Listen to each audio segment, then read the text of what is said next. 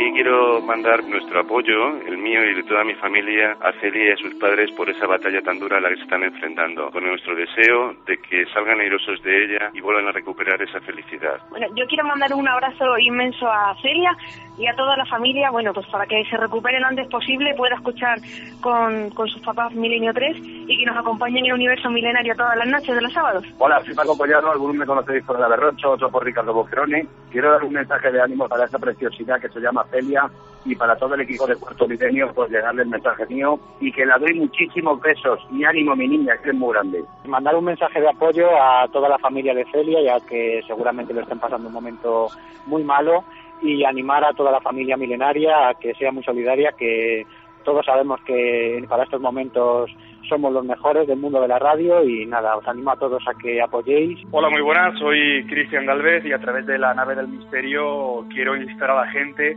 a convertir a Celia en alguien que no sueñe su vida, que viva sus sueños. Gracias a todos. Quiero mandar un saludo muy especial a la familia de Celia. De parte de todos los milenarios, ánimo, Celia.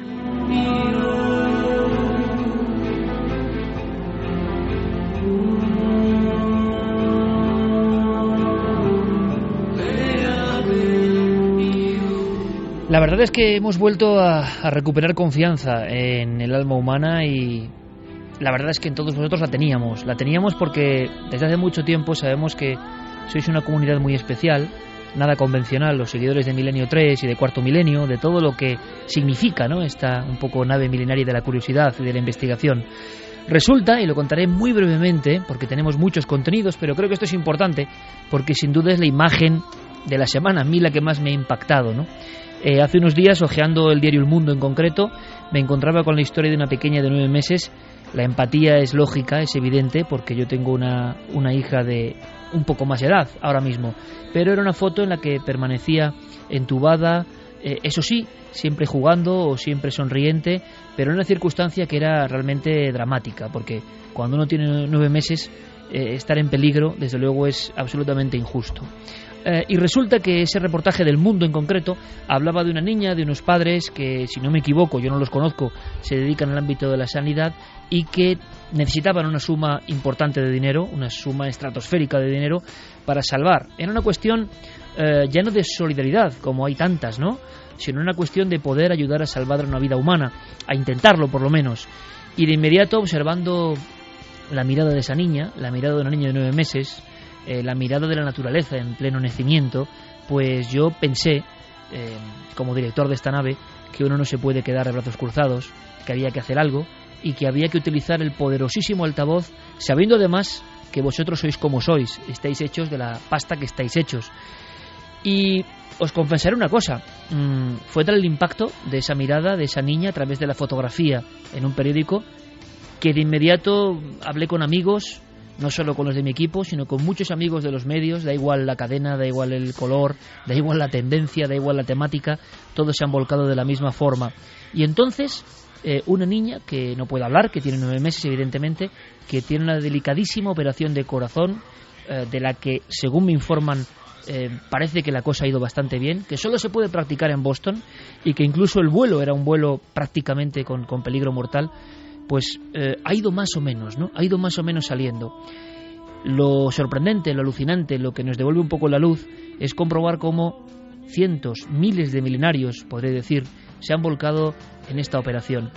Eh, muchas veces cuando nos hablan de una persona en concreto, como Celia, con nombre y apellidos, resulta que esa mirada es mucho más difícil de evitar.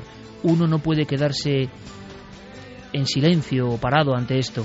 Cuando nos hablan de comunidades, por desgracia, que es la misma injusticia quizá, cuando nos hablan de elementos globales, no es el mismo impacto, no es la misma llamada, no es la misma mirada.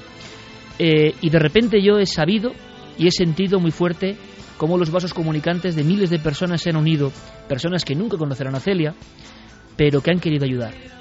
Eh, la familia y algunos amigos habían hecho unas páginas de Facebook.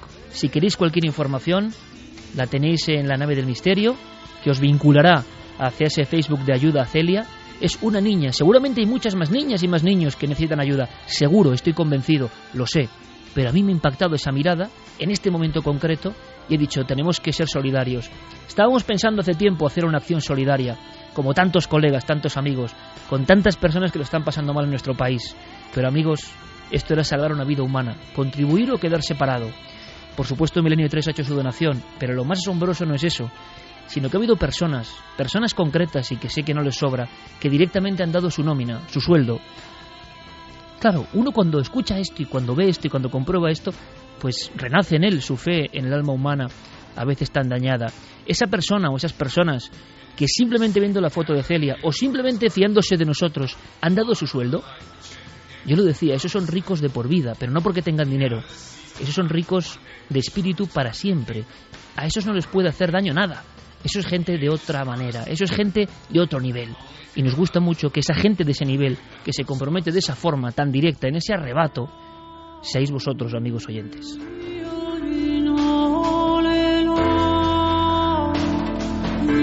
Las noticias nos dicen que, las operaciones se han ido bien, e incluso la familia ha informado por Facebook de lo que está ocurriendo. Hablábamos de unos 150.000 euros, y las cosas incluso se han complicado, parece que necesitan incluso más dinero, ¿no? La circunstancia es esa, en un hospital, con unos médicos concretos se puede hacer esa intervención. En fin, también hay personas, las redes sociales tienen la doble cara, ¿no? La luz y la sombra.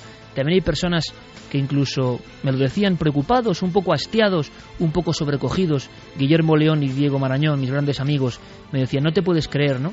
Hemos casi llorado de emoción con gestos de tanta gente que sabemos que no le sobra. Y sin embargo, ha habido personas que nos han dejado el alma también oscura, ¿no? De ver cómo alguien puede protestar, puede sentirse indignado, puede decir que pinta esto en una página de misterios. Es increíble, ¿no? Pero la red social, con su inmediatez, ha provocado que haya ayuda. Sabemos también que esa ayuda ha llegado, porque hay incluso un número de cuenta.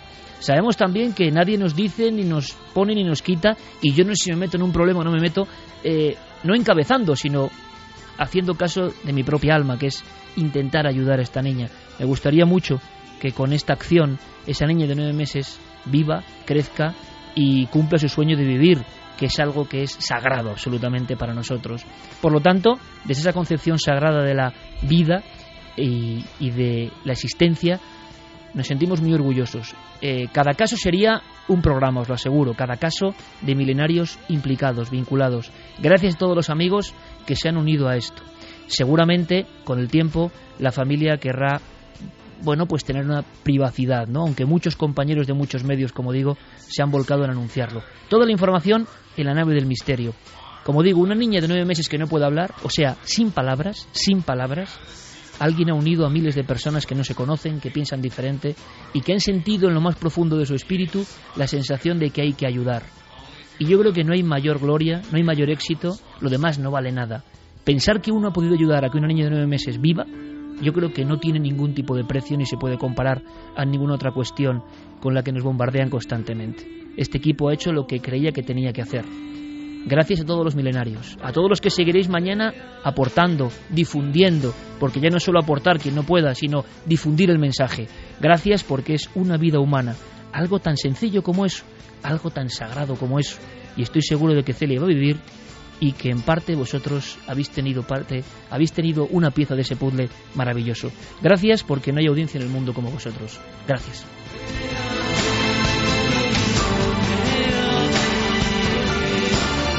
Y para esa niña, esta canción que es muy especial, de Lisa Gerrard, y que habla del lenguaje secreto de los ángeles. Porque creemos, cómo no, en esos ángeles que nos tutelan, en esos ángeles que quizá en lo peor consiguen el milagro. Claro que sí. Mucha suerte, Celia.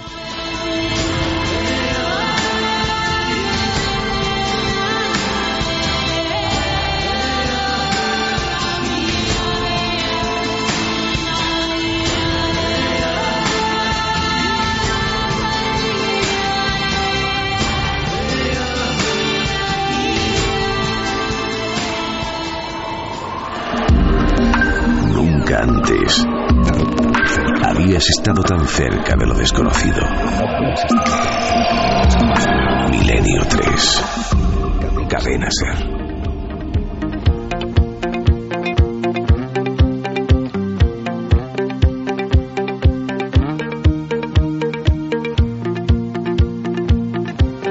Uno y 41 minutos, esto es Milenio 3, comenzamos Después de estas palabras, la fotografía de la semana que duda cabe, aún hay esperanza, vasos comunicantes, sin palabras se convierte la acción en algo vivo. No hacen falta instituciones, no hacen falta mediadores, hace falta simplemente el alma de las personas intercomunicándose por algo que merece la pena de verdad, en mitad de tanta mentira y en mitad de tanta tiniebla.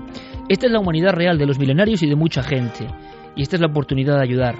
Muchísimas gracias. Además, esta semana yo he tenido la experiencia personal con un familiar de estar en los hospitales y quiero lanzar también mi abrazo. En este caso eran eh, médicos y enfermeros y enfermeras del Gregorio Marañón. En este caso quiero lanzar un abrazo a todos los médicos que salvan vidas. Uno cuando lo dicen que quiere ser, hay muchos que dicen que médico. Yo de pequeño decía que me daba eso mucha cosa, ¿no? Estar a veces viendo el dolor. Yo prefería ser libre, escribir, viajar, curiosear pero cuando uno se da cuenta de lo que es salvar una vida, también percibe que es una misión gloriosa, evidentemente. Así que nuestro abrazo para gente tan cariñosa, tan profesional, que se han portado de maravilla, todos los que estáis intentando salvar vidas a esta hora y que nos escucháis. Gracias.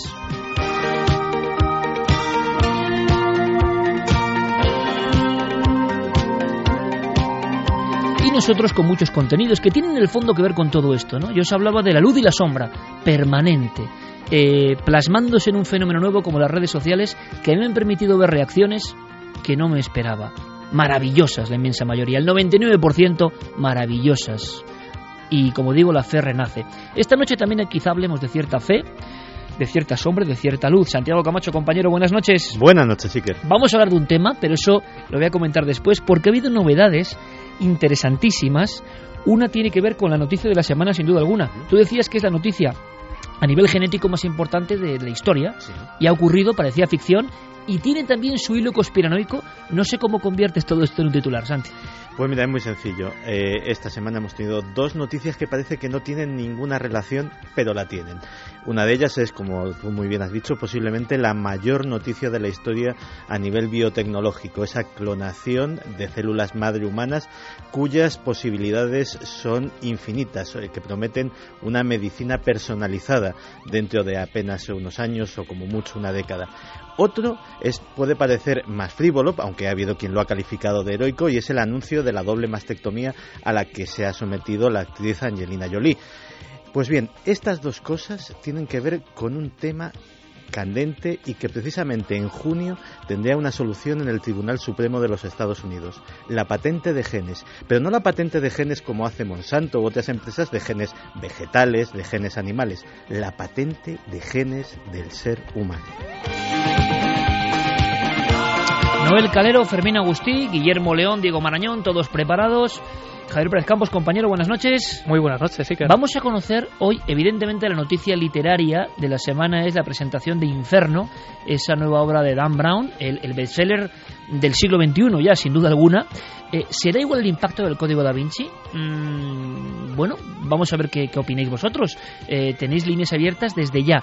Pero vamos a conocer a un Dan Brown precisamente muy poco popular. Eh, ¿El otro lado podría ser, Javi? Sí, las luces y sombras de un escritor que se ha convertido en un auténtico bestseller porque quizá ha tocado la fibra sensible de la sociedad. Eh, ¿Cómo una persona, por qué una persona como Dan Brown aparentemente alejada por completo no solo de la literatura, sino también del misterio, de repente siente esa llamada por lo desconocido y empieza a escribir sobre conspiraciones y sobre todos estos temas que tanto nos apasionan. ¿Y qué se esconde detrás? Como por ejemplo los miedos de ese gran escritor. Vamos a conocer toda esa cara oculta de Dan Brown. El maravilloso y también sagrado en sus notas Mike Oldfield nos da esa propulsión a la nave milenaria Vías abiertas, esas vías milagrosas en ocasiones, ¿no? Como ha ocurrido esta semana, que valen para mucho. Para lo malo valen a veces, para lo bueno sin duda. Milenio 3 con número cadenaser.com y Guillermo León tiene todo preparado. Nave del Misterio en Facebook, Twitter y Google Plus. Por supuesto, nos zambullimos en Inferno, Dante, Divina Comedia, Nueve Círculos. ¿Dan Brown perteneció o pertenece a sociedades secretas? Hay claves ocultas que tienen que ver con la realidad y lo hacemos con el mejor experto. Por supuesto, comenzamos.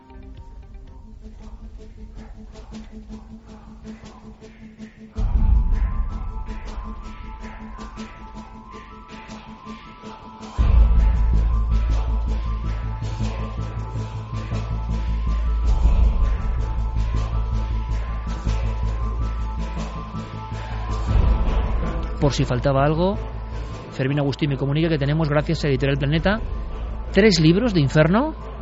Fermín Agustín, compañero, buenas noches. Buenas noches, Iker. ¿Todo preparado? ¿Líneas abiertas? Todo preparado, líneas abiertas. Eh, Confírmame. Eh, tienen que entrar en cadenaser.com barra milenio 3 y contestar a una pregunta que tenemos, eh, que vamos a poner en unos minutos y tres personas la semana que viene pueden contestar hasta el viernes a las 12 del mediodía eh, podrían ganar un ejemplar de Inferno de Dan Brown. Perfecto. Y nos metemos de lleno porque tendréis muchas preguntas. Las iremos recogiendo e iremos disfrutando y aprendiendo. Es una noche de tertulia también, porque claro, hablar de Dan Brown. Hay una persona en España que ha hecho dos libros intentando un poco descifrar los códigos que tienen que ver con otras obras de Dan Brown, ni más ni menos que el Código da Vinci o el símbolo perdido. Hay, yo lo digo, ¿eh? y hay libertad absoluta, ¿eh? Para criticar, para decir, para pensar en esta mesa. Y como siempre, de verdad y al toro. Eh, fijaos una anécdota, precisamente con, mi niña, con Alma, que hace poco me sacó un libro de, de, los que yo no sabía ni que tenía en una zona de la biblioteca y era eh, algo que hablaba de el Dan Brown desconocido. Hasta eso se publicó, ¿no? La gente tenía interés. ¿Ha bajado ese interés? Eh, ¿Inferno llegará a ser un fenómeno social como el Código da Vinci? ¿Por qué Dante? Eh, ¿Qué enigmas tiene Dante? Enrique de Vicente, maestro, buenas noches. Muy buenas noches, Iker. Tú has estudiado mucho a Dante. En sí, concreto. sí, he estudiado mucho a Dante y desde luego admiro mucho más profundamente al gran maestro que es Dante que a Dan Brown, que bueno, es un novelista de éxito que ha escarbado y que en este caso me parece que ha escarbado Uh, poquito, y por lo menos ha revelado poquito acerca de, de, todos los infinitos secretos que contiene la obra de Dante y su impronta única en el espíritu individual y colectivo. Es una noche especial y podéis preguntar a Enrique de Vicente, que yo le llamo maestro siempre, porque para mí lo es. Y las personas estarán más de acuerdo, menos de acuerdo. Maestro y arriesgado, además. Eh, que es lo bueno. Así que va a hablar, como siempre, sin pelos en la lengua y podemos eh, debatir en cualquier instante y os vamos a dar información que creo que en ningún lugar vais a poder recibir. Pero a mí, Enrique, me gustaría mucho, de verdad, que trasladases a la audiencia una escena que tiene que ver con el Dante vivo, no el Dante ya obra, el Dante vivo, eh, o más que el Dante vivo, el Dante que ya no está entre los vivos, pero que se manifiesta de alguna forma y que une directamente este nombre con lo que es el puro misterio de lo sobrenatural. Se cuenta, se dice, y se suele decir mal, tú me lo has revelado esta noche, que se apareció como un fantasma para dar claves y códigos sobre una de sus obras más célebres. ¿Cómo Sí. fue? Bueno, ahí está bien documentado eh, en base a sus biógrafos, comenzando por Boccaccio, que pertenecía a la misma sociedad secreta que que Dante, a la misma sociedad iniciática, descendiente para mí de los templarios, aunque aparentemente era una corriente literaria, eh, y lo que cuentan es que una vez muerto faltaba un canto de los 99 más 1, 100, que, que, que, contiene la comedia. ¿Canto que sería algo similar a un capítulo? Ah, no, vamos a ver, eh, no. El canto es, vamos a decirlo así, similar a un capítulo que a su vez contiene toda una serie de versos. Lo importante es que en la Divina Comedia, como la llama Boccaccio, porque Dante la llama la comedia, secas, eh, está estructurada como todo en Dante en base al 3 y al 9. Es decir, la primera parte, que es el infierno, contiene 34 cantos, que realmente es uno de introducción más 33. Otros 33 contiene el purgatorio y otros 33 el paraíso. Pues bien, falta uno de esos. Y eh, se asegura que Dante se aparece una vez muerto en sueños a uno de sus principales discípulos y le revela dónde ha escondido ese canto. Y en ese sueño aparece Dante convertido en un, en un revivido de alguna forma, comunicándole algo. Comunicándole dónde está escondido. ¿Por qué esconder un canto? Pues eh, por un montón de razones. Dante era un hereje absoluto. Era un defensor a muerte en la Divina Comedia y en otras obras de los templarios que habían sido condenados y ejecutados, ejecutado su gran maestre, no solo en vida de Dante, sino que Dante se fue a vivir a París justo antes de que les prendieran y regresó a Italia cuando mataron a Jacques de Molay, al gran maestre.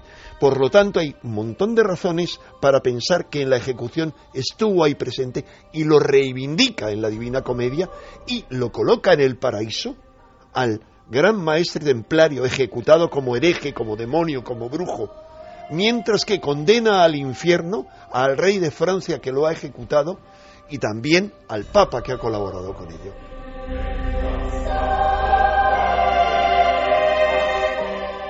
Ahora hablaremos de Dante y de la Divina Comedia. pero, ¿qué pasó con ese sueño? Esta es que me he desviado. La historia es que había razones suficientes para esconderlo. Así que este gran discípulo de Dante se va a casa del hijo mayor y el hijo predilecto de Dante, que era la casa que correspondía a Dante. Se llama Giacomo, es decir, Santiago.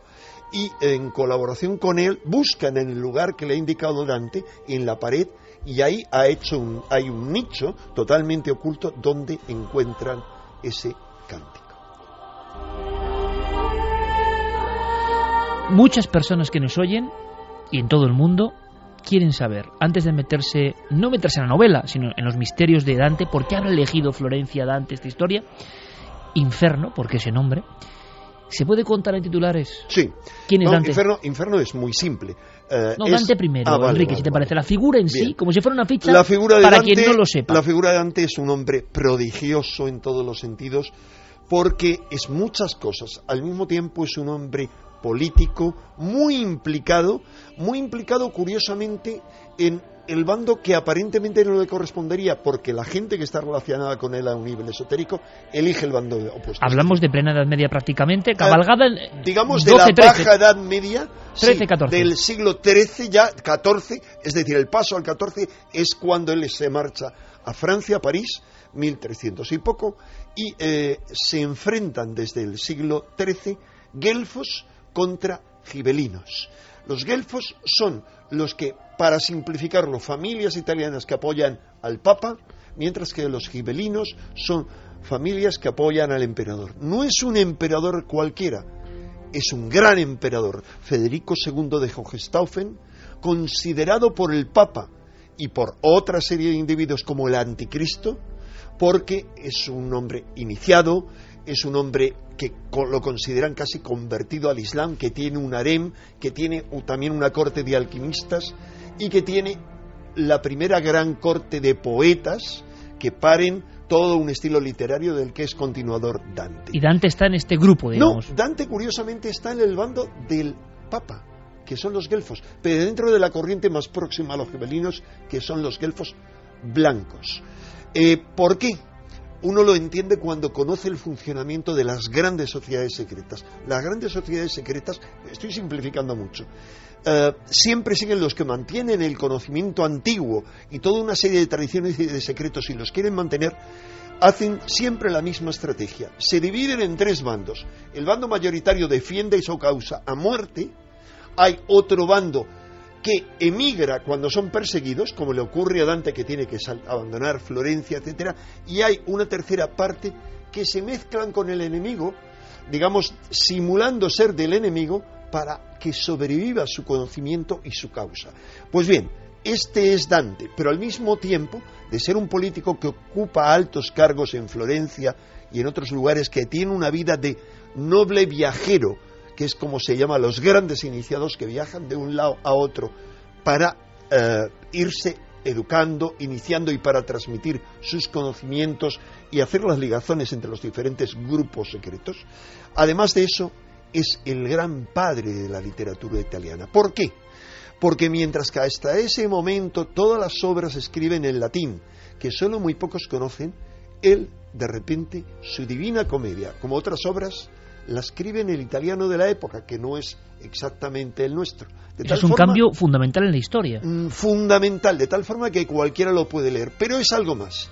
La Divina Comedia y Dante, como todos los grandes escritores que hoy en día veneramos, son no solo grandes iniciados, y podríamos analizar cualquier obra que me dijeras, cualquier gran obra, como el Quijote o como la Biblia, el Corán, O sea, grandes obras que han cambiado, como decías tú, el alma humana, eh, todas son iniciadas. Todas son, tienen un mensaje iniciático y están escritas por iniciados. Pero es más, es que a partir de Dante, Dante inaugura un estilo y es que grandes corrientes iniciáticas comienzan a gestar los grandes idiomas que hoy hablamos. Es decir, Dante gesta el idioma italiano, como Shakespeare y toda la corte de escritores que rodean a él y a Francis Bacon crean el inglés moderno, el inglés pasa de tener en aquella época 3.000 palabras a multiplicarse por cinco, casi por seis, después de Shakespeare y de todos los escritores que le rodeaban.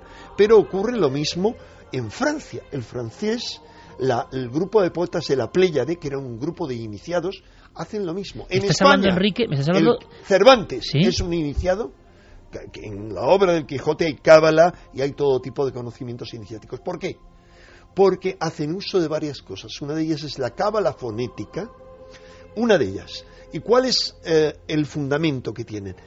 Transformar la mentalidad colectiva a través del lenguaje, por la incidencia que el lenguaje tiene en el cerebro. Lo que acabo de decir Enrique Vicente no es poca cosa, es decir, el gran salto de los idiomas y del pensar en palabras, el lenguaje, eh, ocurre gracias a grupos, a criptogrupos organizados de iniciados, de sociedades secretas.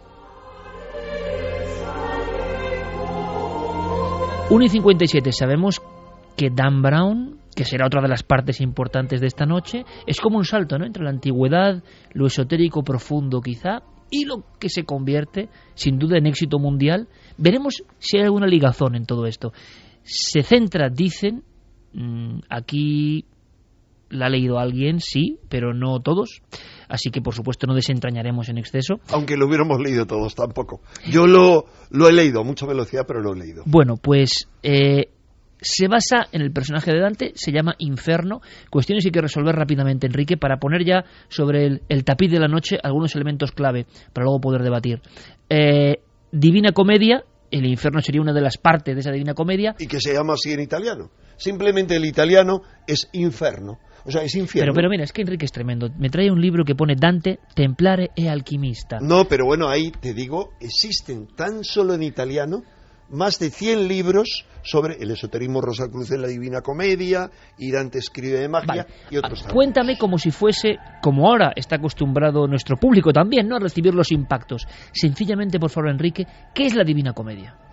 La Divina Comedia es aparentemente un recorrido del propio Dante con un eh, guía que se encuentra, dice, en el medio de su vida, empieza así, el, primer Que decían que él creía que la mitad de la vida en 35 años, más o menos. Sí, en el medio de su vida, en una selva oscura, no, es en la confusión que entra en la selva de la vida, en la confusión que hay en la, en la llamada mediana edad, comienza un camino en el que desciende al infierno, luego pasa por el purgatorio y asciende al paraíso. ¿Qué es eso?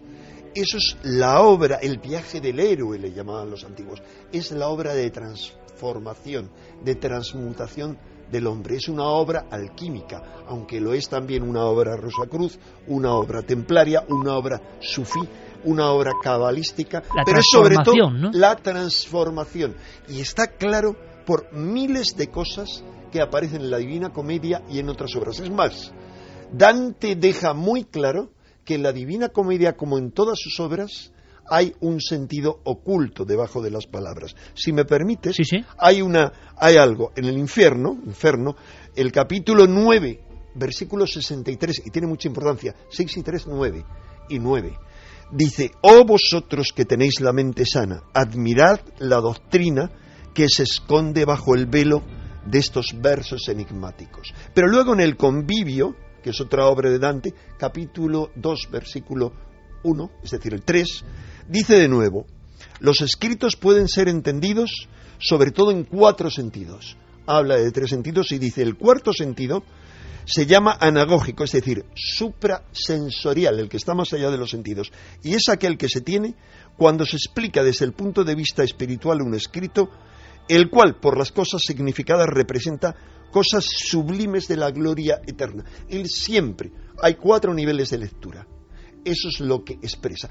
Entonces, ¿qué es la Divina Comedia? Es la obra de transformación, de transmutación. Todos los, grandes genios actuales de la psicología profunda, los jungianos y otros, también la psicosíntesis, reconocen que es una obra de transformación, la obra que, a la que todos los individuos deberíamos pasar para transformar nuestra sombra en luz.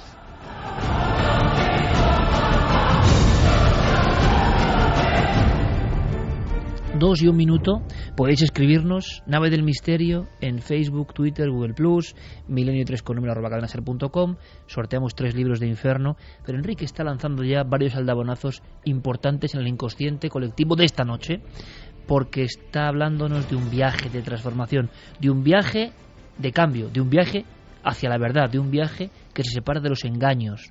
Eh, porque, Santi, simplemente un pequeño apunte. Tú que has estudiado también tanta alquimia y simplemente para seguir escuchando a Enrique y seguir escuchando material apasionante, muchas personas, brevísimo, tienen la idea de la alquimia como algo físico, persecutores de alguna forma de una piedra que convertía a otras en oro, y parece que todas las obras alquímicas donde encontraríamos este mundo simbólico de la Divina Comedia, eh, lo que hablaban era de convertir el oro del oro espiritual, ¿no? En la transformación del ser humano realmente, de la sombra a la luz, ¿no? Claro, la, eh, mucha gente se ha eh, llevado, por, digamos, por la idea material de la alquimia, de transmutar los metales. No nos extraña porque todo el mundo seguía por lo material, ¿no? Efectivamente, pero cuando uno se adentra en el mundo de los tratados alquímicos, lo que descubre es que tan importante como la gran obra que sucede dentro del crisol, con las mezclas de materiales, con esa piedra filosofal que al final tiene la capacidad de transmutar los metales, tiene que ser paralela y eso, eh, fíjate, incluso dentro del mundo de la física actual tendría mucho que decir, tiene que ser paralela con la gran obra que se opera dentro del espíritu del propio alquimista. Es decir, de hecho, si no se transforma el alquimista es imposible que se transforme también lo que opera en el crisol. Básicamente es un reflejo del el mundo de lo inerte con el mundo de lo espiritual. Y de hecho, eh, incluso eh, el propio trabajo en laboratorio para los alquimistas, tremendamente pesado, agotador, eh, estando vigilantes de tiempos, temperaturas, etcétera, etcétera, obraba también como una forma de meditación. Y al final, en la mente del alquimista pasaban cosas, cosas que tenían un reflejo en el crisol, y eso precisamente es lo más importante del mensaje de la alquimia. Pues de alguna forma ahora nos sentimos dentro de esos viejos laboratorios donde variaban los elementos y variaba el alma humana, que es lo más importante. Ha dicho Enrique de Vicente que la Divina Comedia, que de alguna forma ha servido también, yo no sé hasta qué punto de argumento o no, para la aventura de Dan Brown. Es un libro iniciático, un libro eh, sagrado, yo creo, en su sentido más profundo, un libro transformador. Un libro transformador. Eh, convertir la sombra humana en luz. Hace poco, Enrique... Con cuidado, cuidado, es muy interesante porque antes lo he dicho, porque así lo sentía, pero es curioso. Eh, recordaréis todos, porque el primer capítulo del libro de Dan Brown, y con esto no estoy desvelándose nada sobre el contenido, pero solo curiosamente, comienza, habla, dice, yo soy la sombra. Recordáis que dice, hay una figura que dice yo soy la sombra. Comienza así. Enrique, hace poco, con nuestro común amigo Fernando Sánchez Aragó, hablábamos de plutonías, de viajes de iniciados, también lo hicimos aquí en Merino 3, que tenían que vérselas con, de alguna forma, la sombra, el infierno, el viaje al Hades. El viaje iniciático significaba ir a lo más profundo y visal de uno mismo, de la realidad, para transformarse, para salir reforzado, para convertirse en luz. ¿Me quieres decir que esa, ese viaje de la Divina Comedia, en el fondo, es, yo no sé si una guía o son unas claves esparcidas para lograr eso? Es, una guía. Eh, pues tanto Santiago como cualquiera que haya leído de alquimia conoce ese acrónimo vitriol, que es visita el interior de la tierra, rectifica. Bueno, no, no me voy a liar. Eso es lo que hace Dante. Se introduce en una cueva y visita el interior de la cueva, de la tierra. Viaja al centro de la tierra donde está el demonio ha instalado en el centro de la tierra. ¿Qué ve Dante en su, en su visión de los infiernos? Mucha, ve muchas cosas, va pasando por toda una serie de círculos, pero en mi anticipo a decir que hay muchas claves alquímicas, pero en síntesis. La, la, fase del infierno corresponde a una de las tres fases de la gran obra alquímica, que es el negredo, la obra al negro, la oscuridad, la fase negra, la fase oscura, la noche oscura del alma, que diría Santa Teresa de Jesús. Mientras que el paraíso es el albedo, es la fase blanca o la obra al blanco. Y finalmente el paraíso, porque no lo llama cielo, es la obra al rojo o rubedo. Es decir, además, por ejemplo, vemos... Infierno, purgatorio, paraíso. Eso es. Pero vemos además que en otras obras de Dante, por ejemplo en la Vita Nova, en la vida nueva, aparece Beatriz, la supuesta niña, mujer, de la que supuestamente enamora, estaba enamorado Dante. Y digo supuestamente porque dentro de la sociedad secreta externa, porque había otra interna a la que él pertenecía, y fideli d'amore, los fieles de amor, ellos eran los fieles al amor y tenían siempre el amor a una mujer. Boccaccio lo mismo, cada uno tenía su mujer, pero esa mujer era una representación de su propia alma. Era el amor a, al alma y a la sabiduría, a la divina eh, Sofía que iluminaba el alma. O sea, digamos, cada uno de los términos que utilizan están definiendo el alma. Una personificación del alma. Sí, la iglesia externa. Como decían algunos, de la locura de Don Quijote con su Dulcinea, ¿no? Que en el es lo mismo. Es lo mismo. Lo que pasa es que ella es otra fase diferente. Pero bueno, ellos veían eh, la condensación de lo mejor de su alma. Me estás hablando de... de cuidado, su alma iluminada, es decir, la Sofía. Me estás hablando de un tiempo donde las sociedades secretas son fundamentales, que mueven el mundo, me estás comentando, que hacen que la información llegue a todo el mundo y que no queden unos cenáculos. Y hay elementos concretos eh, para saber si Dante perteneció hasta el fin de sus días, si fue perseguido, si realmente logró su cometido.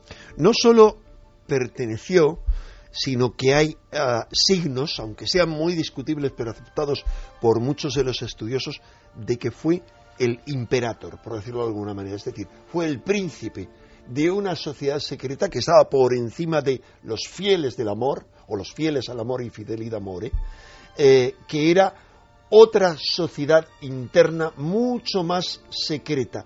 Y se sabe, entre otras cosas, por un medallón que se encontró, está en un museo de Viena, que es la imagen de Dante con una serie de letras, que eh, esas letras hacen alusión directa y clara a cuál era su categoría, que era, eh, hermano, no recuerdo en este momento cuáles eran las, las palabras exactamente, pero viene a decir, estoy tratando de, de encontrarlo por aquí, pero dice que es hermano templario. ¿Por qué? Porque se considera él se sabía que era eh, terciario franciscano, es decir, dentro de la orden franciscana, que era una orden también herética dentro de la iglesia, pero incorporada dentro de la misma iglesia, eh, era una orden civil, digamos, los civiles podían ser franciscanos, pero al mismo tiempo se dice que fue un continuador de los templarios, que el contenido secreto de los templarios, la misión secreta espiritual, fue continuada por él y por eso estuvo él en París en el momento en que acabaron con el templo. ¿Fue Dante alquimista, Enrique, también? Eh, no hay razones para suponer ninguna, para suponer que es alquimista en el sentido externo, es decir, de que tenía un laboratorio, etcétera, pero sí conocía el lenguaje hermético y lo maneja constantemente en sus obras. Por ejemplo, estaba diciendo antes que en La Vida Nueva esta Beatriz eh, aparece con dos colores, que son el rojo y el blanco, que no son solo dos de los tres colores alquímicos esenciales, iniciales, hay un cuarto, sino que además eran los grandes colores templarios. Eran la cruz roja sobre fondo blanco. Eso se repite constantemente. Pero en esa medalla eh, lo que se dice es que él es caballero K2, que es príncipe, es el príncipe de los K2, de los sacerdotes. Es decir, tenía una altísima categoría. Se sabe que alguien con quien él tuvo mucha relación y que fue otro poeta muy importante le precedió en ese cargo. Y se sabe quién le sucedió. 2 y 10. Ahora ahondamos en Inferno, en qué ha hecho Dan Brown, en por qué se va a poner esto de nuevo de moda, en por qué seguramente las visitas a las páginas que hablan de Dante se multipliquen en número, en por qué habrá este interés, yo no sé, si comparable, imagino que comparable al Código da Vinci, nada, ¿no? Porque tocaba eh, una llaga dentro del inconsciente colectivo, evidentemente, con un personaje tan fuerte como Jesús, la descendencia sagrada y demás. Eh, pero todas esas sociedades secretas tan poderosas, Enrique, tan influyentes, eh, que en vez de ser parafernalia, como parecen algunas hoy en día, y un poco máscara, realmente cambiaron el lenguaje, sus obras son evidentes. ¿Quedó algo de todo eso hoy en día? ¿Se marchitó en la historia? ¿Se zanjó ese recorrido de gente tan importante en los designios de Europa, por ejemplo? ¿O continuaron? vamos a ver, hay dos fases. Una, no podemos saber si de las sociedades más secretas iniciáticas no podemos saber nada por definición. Primero, cualquier estudio de las sociedades secretas a lo largo de la historia sería comparable a un estudio de la navegación a lo largo de la historia, de, lo más antiguo, porque solo podemos saber acerca de la navegación hoy en día con pruebas concretas en base a los naufragios. Es decir, los restos de un naufragio los estudiamos y decimos, fue algo así, pero no las naves que nunca se hundieron. Ocurre lo mismo con las sociedades secretas, solo lo sabemos por aquello que surgió al exterior a raíz de un fracaso. Hoy en día, como tú decías, primero hay mucha parafernalia, luego hay organizaciones que están centradas en base al poder y a lo económico. Por supuesto, esas sociedades... Lo espiritual ha quedado, ha quedado a un lado. muy a un lado y sabemos perfectamente, podemos demostrar cómo las sociedades secretas crearon los Estados Unidos de América, sin duda, y un puñado de iniciados lo crearon, podríamos contar la historia con pelos y señales, cómo crearon mitos, cómo la historia fue de una manera, pero ellos han creado mitos. Y en la cúspide de cada uno de los mitos que hay en la historia de la Revolución Americana está un iniciado de esas sociedades secretas. No solo masones, sino resulta que de tres caballeros templarios que había en América en aquel entonces nombrados dentro de la masonería, dos son dos de los grandes héroes de la Revolución. ¿Por qué? Porque creaban mito en torno a ellos. Eso de crear mito es muy interesante porque de alguna forma Dan Brown ahora estaría siendo un creador de mitos globales, ¿no? Creó mito en, eh, en el libro anterior, sobre todo en ese eh, Código da Vinci. Pero te decía desde eso hasta la creación de la Unión Europea. Podríamos contar una historia de cómo la gestaron iniciados en sociedades secretas. Podríamos decir, cada figura importante, el famoso Jean Monnet, ¿a qué pertenecía? O un íntimo amigo suyo que fue el creador de Bilderberg, que fue otro de los creadores de la Unión Europea. Ah, más allá de eso, pertenecían a otro tipo de sociedades secretas. es como las... muñecas rusas también, ¿no? Sociedad secreta que encubre o encofra otra sociedad secreta más importante. digamos, lo más conocido de esas sociedades secretas en Europa, aunque había otras, era el movimiento sinárquico del imperio. La sinarquía, pero hay otras sociedades secretas como aquella que se ha disfrazado por un mito que es el priorato de Sion. Pero lo que había detrás del priorato de Sion eran grupos concretos como el Círculo de Kreisau en Alemania, los que hicieron el atentado contra Hitler, los primos de este que arriesgó su vida tratando de matar a Hitler, la película pertenecía, la película Valkyria, eh, em, todos estos pertenecían a un grupo secreto que estaba en relación con los franceses y que ya tenían en mente gestada una Unión Europea. Bueno, pues tenemos ese mapa, ese mapa de un poder tremendo de sociedades secretas. Se ha dicho mucho sobre este escritor Dan Brown ah, como perteneciente a sociedades secretas. Luego nos contará Enrique. Vamos a abrir un poco precisamente ese archivo. Sabéis que sorteamos tres ejemplares en cadenaser.com eh, en la parte de Milenio 3 toda la información para conseguir Inferno. Dan Brown parece ser que se ha basado en todo esto que contaba Enrique, bueno, en la esencia de Dante, Nueve Círculos, Inferno. ¿Por qué? Hay más cosas, evidentemente, como en todas las novelas, y más en este sentido, ¿no? De ser y atrapante. A mí, yo solo he podido leer las primeras páginas y sí me pareció curiosa la, la imagen esa de un río de sangre, si no recuerdo mal, y una anciana ensombrecida, ¿no? Que aparece ahí como una visión infernal realmente. Vamos a conocer algo más del Dan Brown misterioso, porque sé que aquí también Enrique y Santi tienen muchas cosas que aportar. Javier, eh, oye, ¿cómo se encontró Dan Brown? ¿Por qué en un momento de su vida supuestamente se topa con el misterio. La aventura es digna de ser contada, ¿no? Sí, porque es casi una de esas casualidades que a veces se nos ponen en el camino y son determinantes para nuestra vida. En el caso de Dan Brown, él era hijo de una compositora de música sacra y de un matemático, menuda combinación también, ¿no? Y creo que es patente en esos libros, pero eh, él en ese momento de su vida, años 90, eh, estaba impartiendo clases de, inglés y de castellano, también de arte, él había estudiado esas ramas eh, del arte también y cuando está de vacaciones en Tahití con su esposa, eh, de repente en una tumbona olvidada descubre una novela, una novela que él no conocía, de la que no había oído hablar nunca y que ni siquiera tenía pensado eh, leer. Es La conspiración del juicio final de Sidney Sheldon. Ese momento, esa tarde en el que Dan Brown se encuentra ese libro completamente abandonado en una tumbona, marca su vida para siempre. Hay algunas escasas palabras escasas entrevistas con Dan. Luego contaremos por qué. Si esto pertenece a una forma de ser, a ser críptico desde la afiliación a posibles sociedades hasta su forma cotidiana de ser, de trabajar, de escribir. También hablaremos de, esa enorme presión que ha tenido eh, sobre las obras después del éxito, ¿no? Creo que era Oscar Wilde el que decía aquello de el éxito ha truncado más carreras que el fracaso, ¿no? Eh, porque claro, los escritores muchas veces, o cualquiera, ¿no? Eh, se ve con ese enorme peso, ¿no? Como si fuese Atlas y a ver qué hace. Eh, vamos a escuchar a Dan Brown porque parece que los códigos secretos y demás estuvieron presentes, ya nos contará Enrique por supuesto, que sabe mucho de él, eh, desde el inicio de su vida. Me encantan los acertijos. Mi padre es un gran hombre de códigos. Es un autor de bestseller de libros de matemáticas. Jugaba con códigos y símbolos en casa para encontrar tesoros. Creo que es divertido. Uh, Yo lanzaré una pregunta a las 2 y 17 y ahora escucharemos a Fermín. ¿Tendrá el éxito similar Dan Brown al que consiguió en el Código da Vinci o esto es ya imposible? Y brevemente os lanzo la, cuestión, Santi. Hombre, el Código da Vinci fue un aldabonazo y fue un fenómeno de masas.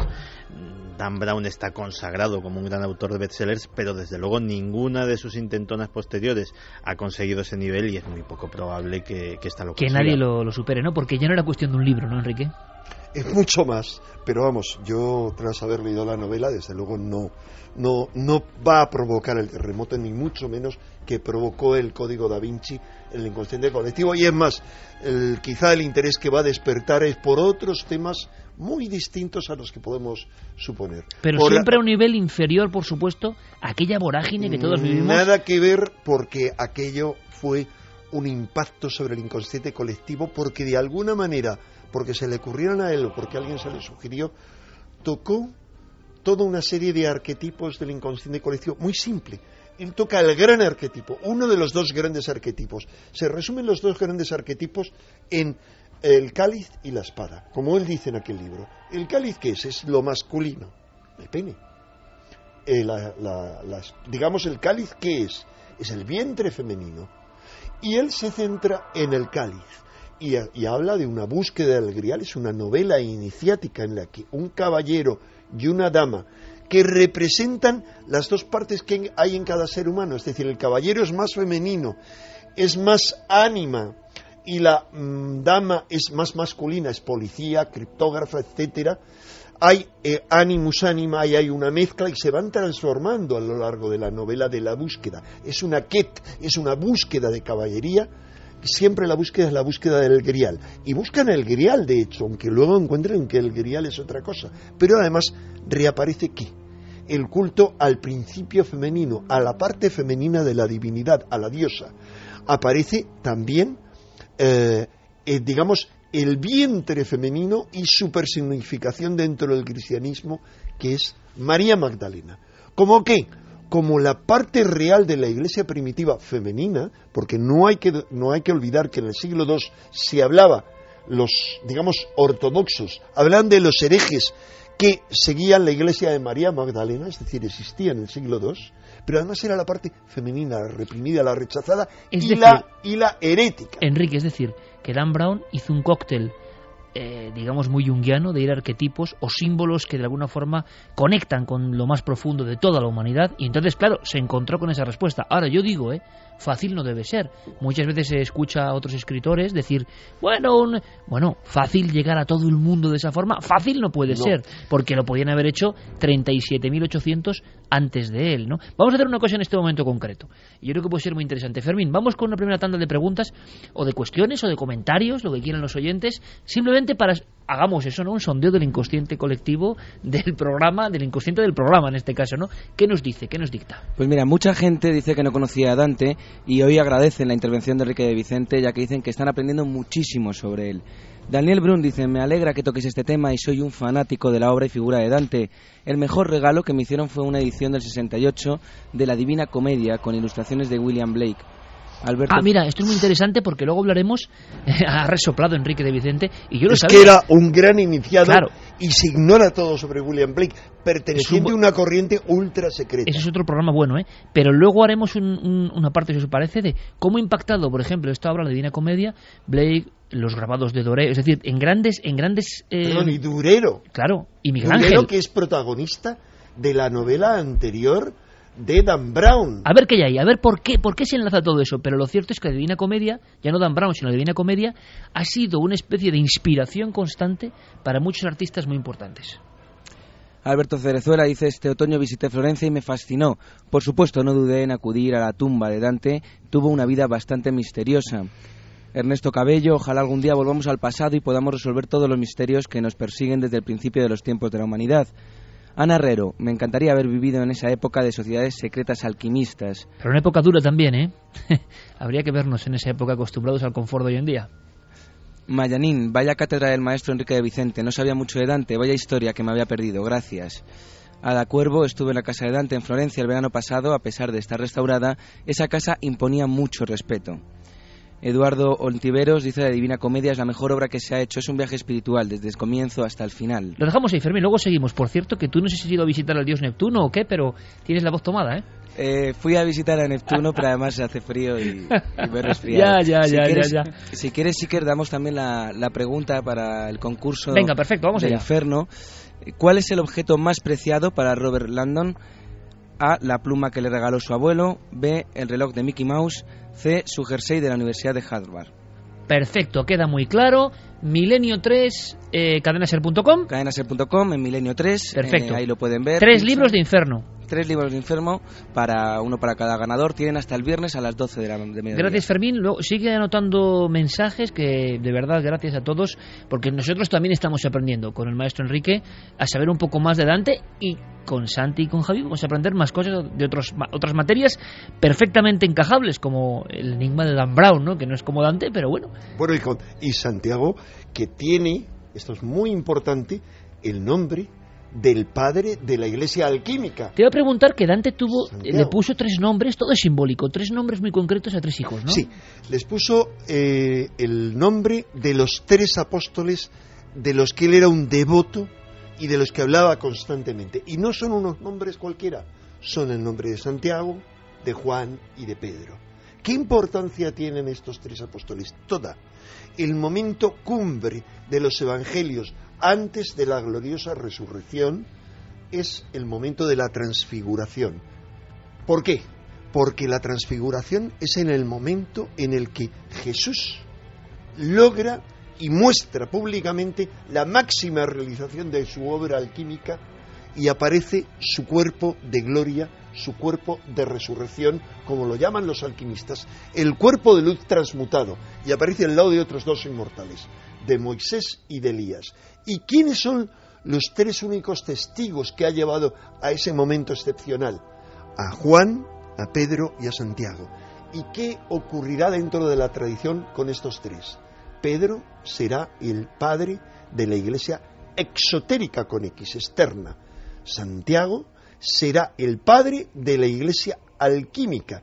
Por eso el segundo lugar de peregrinación dentro de la cristiandad es Santiago de Compostela. Y Juan no tendrá centro de peregrinación porque es el padre de la iglesia esotérica de la corriente juanita, que es no de Juan el evangelista, sino también el bautista, que son las dos caras de Jano, y también los dos extremos, digamos, del año solar, y que está permea todo. Está tanto en la obra de Dante como los templarios veneraban a San Juan, los masones también, los cátaros también, toda corriente secreta.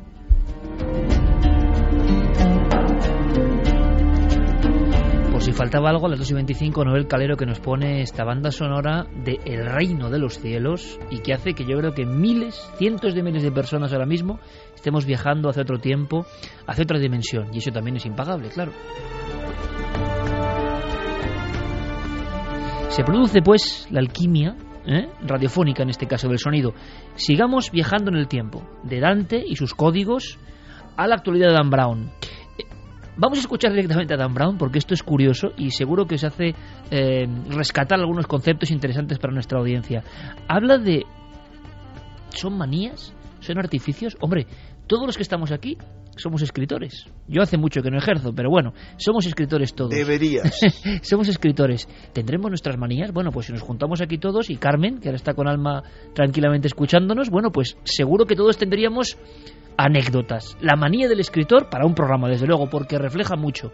Pero escuchad esto, a ver qué os parece. Siempre he creído que colgarse boca abajo es una buena forma de oxigenar el cerebro y también de ver el mundo de una nueva forma. A mí me funciona, sea extraño o no.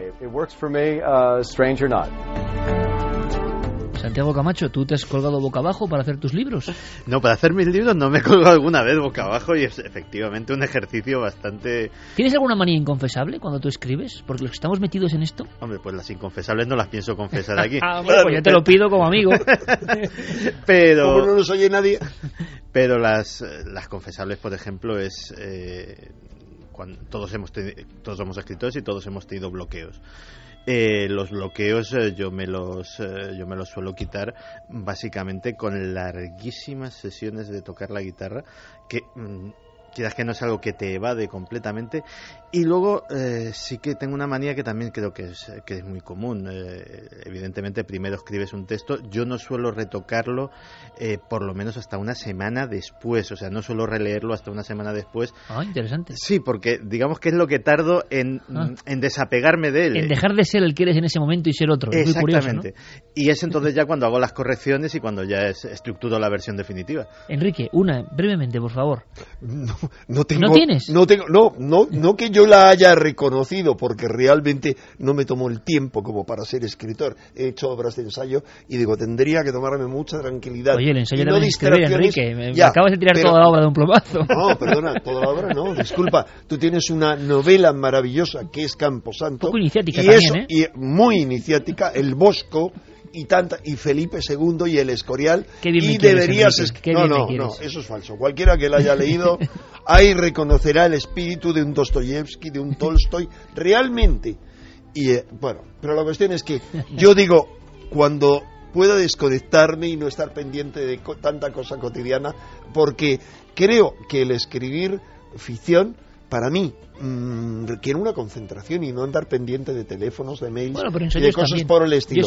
Pero para escribir, para mí, es importante, para mí, es olvidarme, desconectarme totalmente de Internet, para mí es muy importante. Ahora, no es una manía, es una necesidad, al igual que lo que dice Dan Brown, no es ninguna manía. Yo me he colgado en esas máquinas, no, y te digo, no tengo una en casa, por un problema de espacio, ocupan mucho espacio, son maravillosos. No solo te descontracturan toda la columna vertebral al colgarte boca abajo, sino que además te irrigan el cerebro. Es decir, es más que saludable, es infinitamente más saludable que cualquier otra cosa. Yo la única que tengo, y con el calero aquí, es la única que tengo es que yo siempre tengo que escribir con poca luz y con esto, claro. O sea, con música iniciática, ¿no? Rodeando cada proceso creativo. Es una manía. ¿Tú tienes alguna, Javier? Hasta ahora pocas. Eh, desconectar del mundo también, desde luego. Las tendrás. Por suerte no he tenido esos bloqueos de escritor que han dado lugar también en ocasiones a maravillosas aventuras, que también tiene un programa, bloqueos de escritor, que han dado lugar sí, señor. a historias sorprendentes. Sobre todo, Javier, porque hablando de Dan Brown en concreto, se ha hablado mucho de la presión. Los, los comentaba que incluso, no me recuerdo ahora si es eh, ediciones B o hizo un pequeño libro sobre el lado oculto Sí. de Dan Brown. Ediciones B, no, era, era una biografía de Dan Brown autorizada para el Como no el, el, el otro, eh, el hombre que está detrás del código da Vinci, algo así Sí, era. algo así. Bueno, el asunto es que él, claro, tuvo que ser un impacto en su vida, ser un autor de una novela que tenía un recorrido como las otras, de muy pocos miles de ejemplares, convertirse en un fenómeno social como no ha habido otro seguramente en el mundo en el siglo XXI, y habría que ver cuánto es ese nivel, ¿no? Eh, y claro, nace la leyenda del Dan Brown aislado, cerrado, solo, por ejemplo, investigando sobre Dante, poniendo Florencia como marco de su nueva obra Inferno. ¿Qué sabemos de ese Dan Brown que nos puede interesar a la audiencia, eh, Javier? De ese Dan Brown de puertas adentro. Es un personaje tan enigmático y luego, por supuesto, a Enrique le preguntaremos si Dan Brown, ni más ni menos, puede estar también siendo correa de transmisión de ciertas ideas, Santiago también, eh, o puede formar parte de una sociedad secreta. ¿Qué hay de marketing? ¿Qué de verdad? ¿Qué sabemos de ese aislamiento, de ese autor eh, que ha conseguido todos sus sueños, pero que de repente, como pasa a muchos escritores, conseguir todos los sueños se convierte en una losa más que una liberación, ¿no? Pues le ha ocurrido lo que imaginamos cuando vemos eh, las pocas entrevistas, por ejemplo, que ofrece a los medios de comunicación, a pesar de ser un autor tan consagrado a nivel mundial, eh, por lo menos de tener esa fama ¿no? que ha adquirido, y sin embargo, eh, pocas veces aparece en revistas, pocas entrevistas aparecen en televisión o en radio, porque él es absolutamente receloso de su vida privada. Él tiene algo en común con Stephen King, del que hemos hablado también en alguna ocasión, y es ese temor absoluto al fan, a la persona que de repente se te acerca por la calle y puede decirte cualquier elogio como puede ocurrir, como eh, ocurrió con Mark David Chapman, ¿no? De hecho, esa es una de las escenas que a Stephen King eh, le, le, atemoriza por completo y hace esa novela que es Misery, ¿no? Donde Stephen repente... King estaba aterrorizado o está con sus fans, sin embargo es un hombre como mucho más abierto que Dan Brown a nivel de redes, a nivel de escribir en internet o de participar. Pero Dan Brown es es como mucho más hermético. introvertido, ¿no? Introvertido sí. al máximo, esa es, la, esa es la clave de él. Claro, lo que ocurre es que Stephen King eh, tiene un departamento de prensa también que le obliga a estar más en contacto con los, eh, con los, eh, los lectores, los lectores constantes, como él los llama, y Dan Brown eh, está empezando a ocurrirle esto ahora, porque después del símbolo perdido, que es una novela que siguió al Código da Vinci, que sin embargo tuvo éxito, pero no el éxito esperado, desde luego, después de ese, eh, de ese gran éxito ¿no? del Código da Vinci, eh, él en esa campaña de marketing apenas habló con los medios. Las entrevistas que hacía muy eran, seco. Sí, era muy seco. Además, las entrevistas eran eh, los periodistas le enviaban las preguntas y él les respondía a través de una videoconferencia, pero nunca se veía cara a cara con los medios. Y sin embargo, ahora eso está cambiando porque parece ser, eh, a mi entender, eh, quiere darse más eh, importancia a esta novela, quieren volver a relanzar también la figura del autor de Dan Brown y por primera vez está empezando a salir al, al gran público. A él le pesa mucho el no éxito, solo, ¿no? No solo empezando a, a, salir al gran público, sino que dentro de poco le vamos a tener aquí entre nosotros. Sí, en... Yo sé la fecha concreta. Sí, sí. Sí, a finales Pasará de mayo he leído yo. Exacto, el día 30 de mayo estará en Madrid. Vamos a ver, este hombre, ¿por qué tan va, introvertido? Madrid por, va a pasar por Europa, pero vamos a ver. Es que después del público anglof, anglo, ang, anglófono, eh, el más importante para él es el hispanófono. O sea, el, el, lector en habla hispana es el más importante. ¿Se, se, se ha sentido demasiado abrumado por el éxito del Código da Vinci? Yo creo que sin duda, pero es normal. Sí, sí, Cualquiera sí. se hubiera sentido. O sea, yo he puesto en su pellejo con lo que se ha dicho de él y tal. Mmm, seguramente o me habría deprimido, o me habría dado un ataque de ansiedad, no sé qué, pero es para porque fue un ataque feroz, tanto con justificación, con pequeños detalles, que habrían perdonado a cualquiera que no hubiera tenido claro, el éxito pero el éxito él. no se perdona. Perdona, 81 millones de ejemplares vendidos. 81 millones 81 de ejemplares. millones de ejemplares vendidos. La novela contemporánea más vendida de la historia. Claro, es que no hay, o sea, no solo hay comparación. en línea, solo después de grandes obras como la Biblia, es decir, claro. uno de los 10 libros más vendidos del de la mundo. Historia, claro, de la historia. Ahora estamos hablando de si ese hombre qué influencia ha tenido en los tiempos modernos. Pero perdón, aprovecharon toda una serie de elementos, no muchos, cuatro escritores concretos en los que se mezclaba la envidia y el odio hacia él, hicieron una campaña a muerte contra él.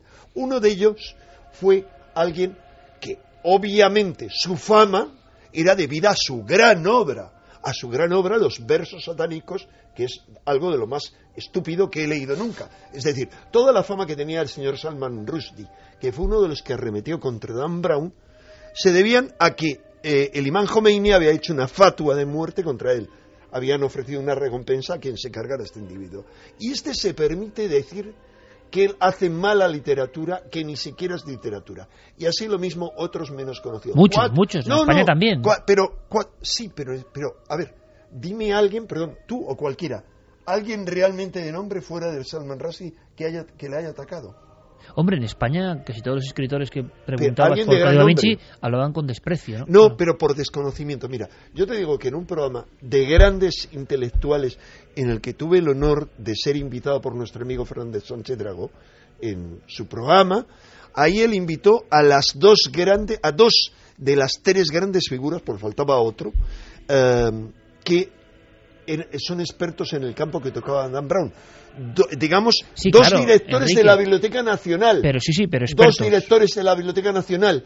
Y me dieron la razón en lo que yo defendía, él había tirado al cubo de la basura la novela y lo rescató en cuanto a que era una obra con valores excepcionales. Pero eh, el común de los escritores que se consideran del ámbito literario, vamos a decirlo así, no sé cómo, no sé cómo del mundillo, esto, sí, pues despreciaban realmente, Perdona, perdona, ¿Y cuántas críticas no te habrán hecho a ti la gente por tener el éxito imperdonable que has tenido en la radio o en la televisión? ¿Te hablas de mí? Sí, Sotobochi. Ah, bueno, pero eso ya es... No, Porque cualquiera que tiene un éxito como de esa manera. ¿Y de dónde ha salido esto? El día que haga, el día que haga Enrique yo un programa sobre eso, que no sé si habrá pero el día, el día, que haga yo un programa sobre eso, las personas se van a sorprender mucho. Había que escuchar lo que decían los contemporáneos de Cervantes del Quijote, cuidado. Por supuesto. Claro, claro. Te quiero decir. Que siempre el éxito ha sido una y de Julio Verne.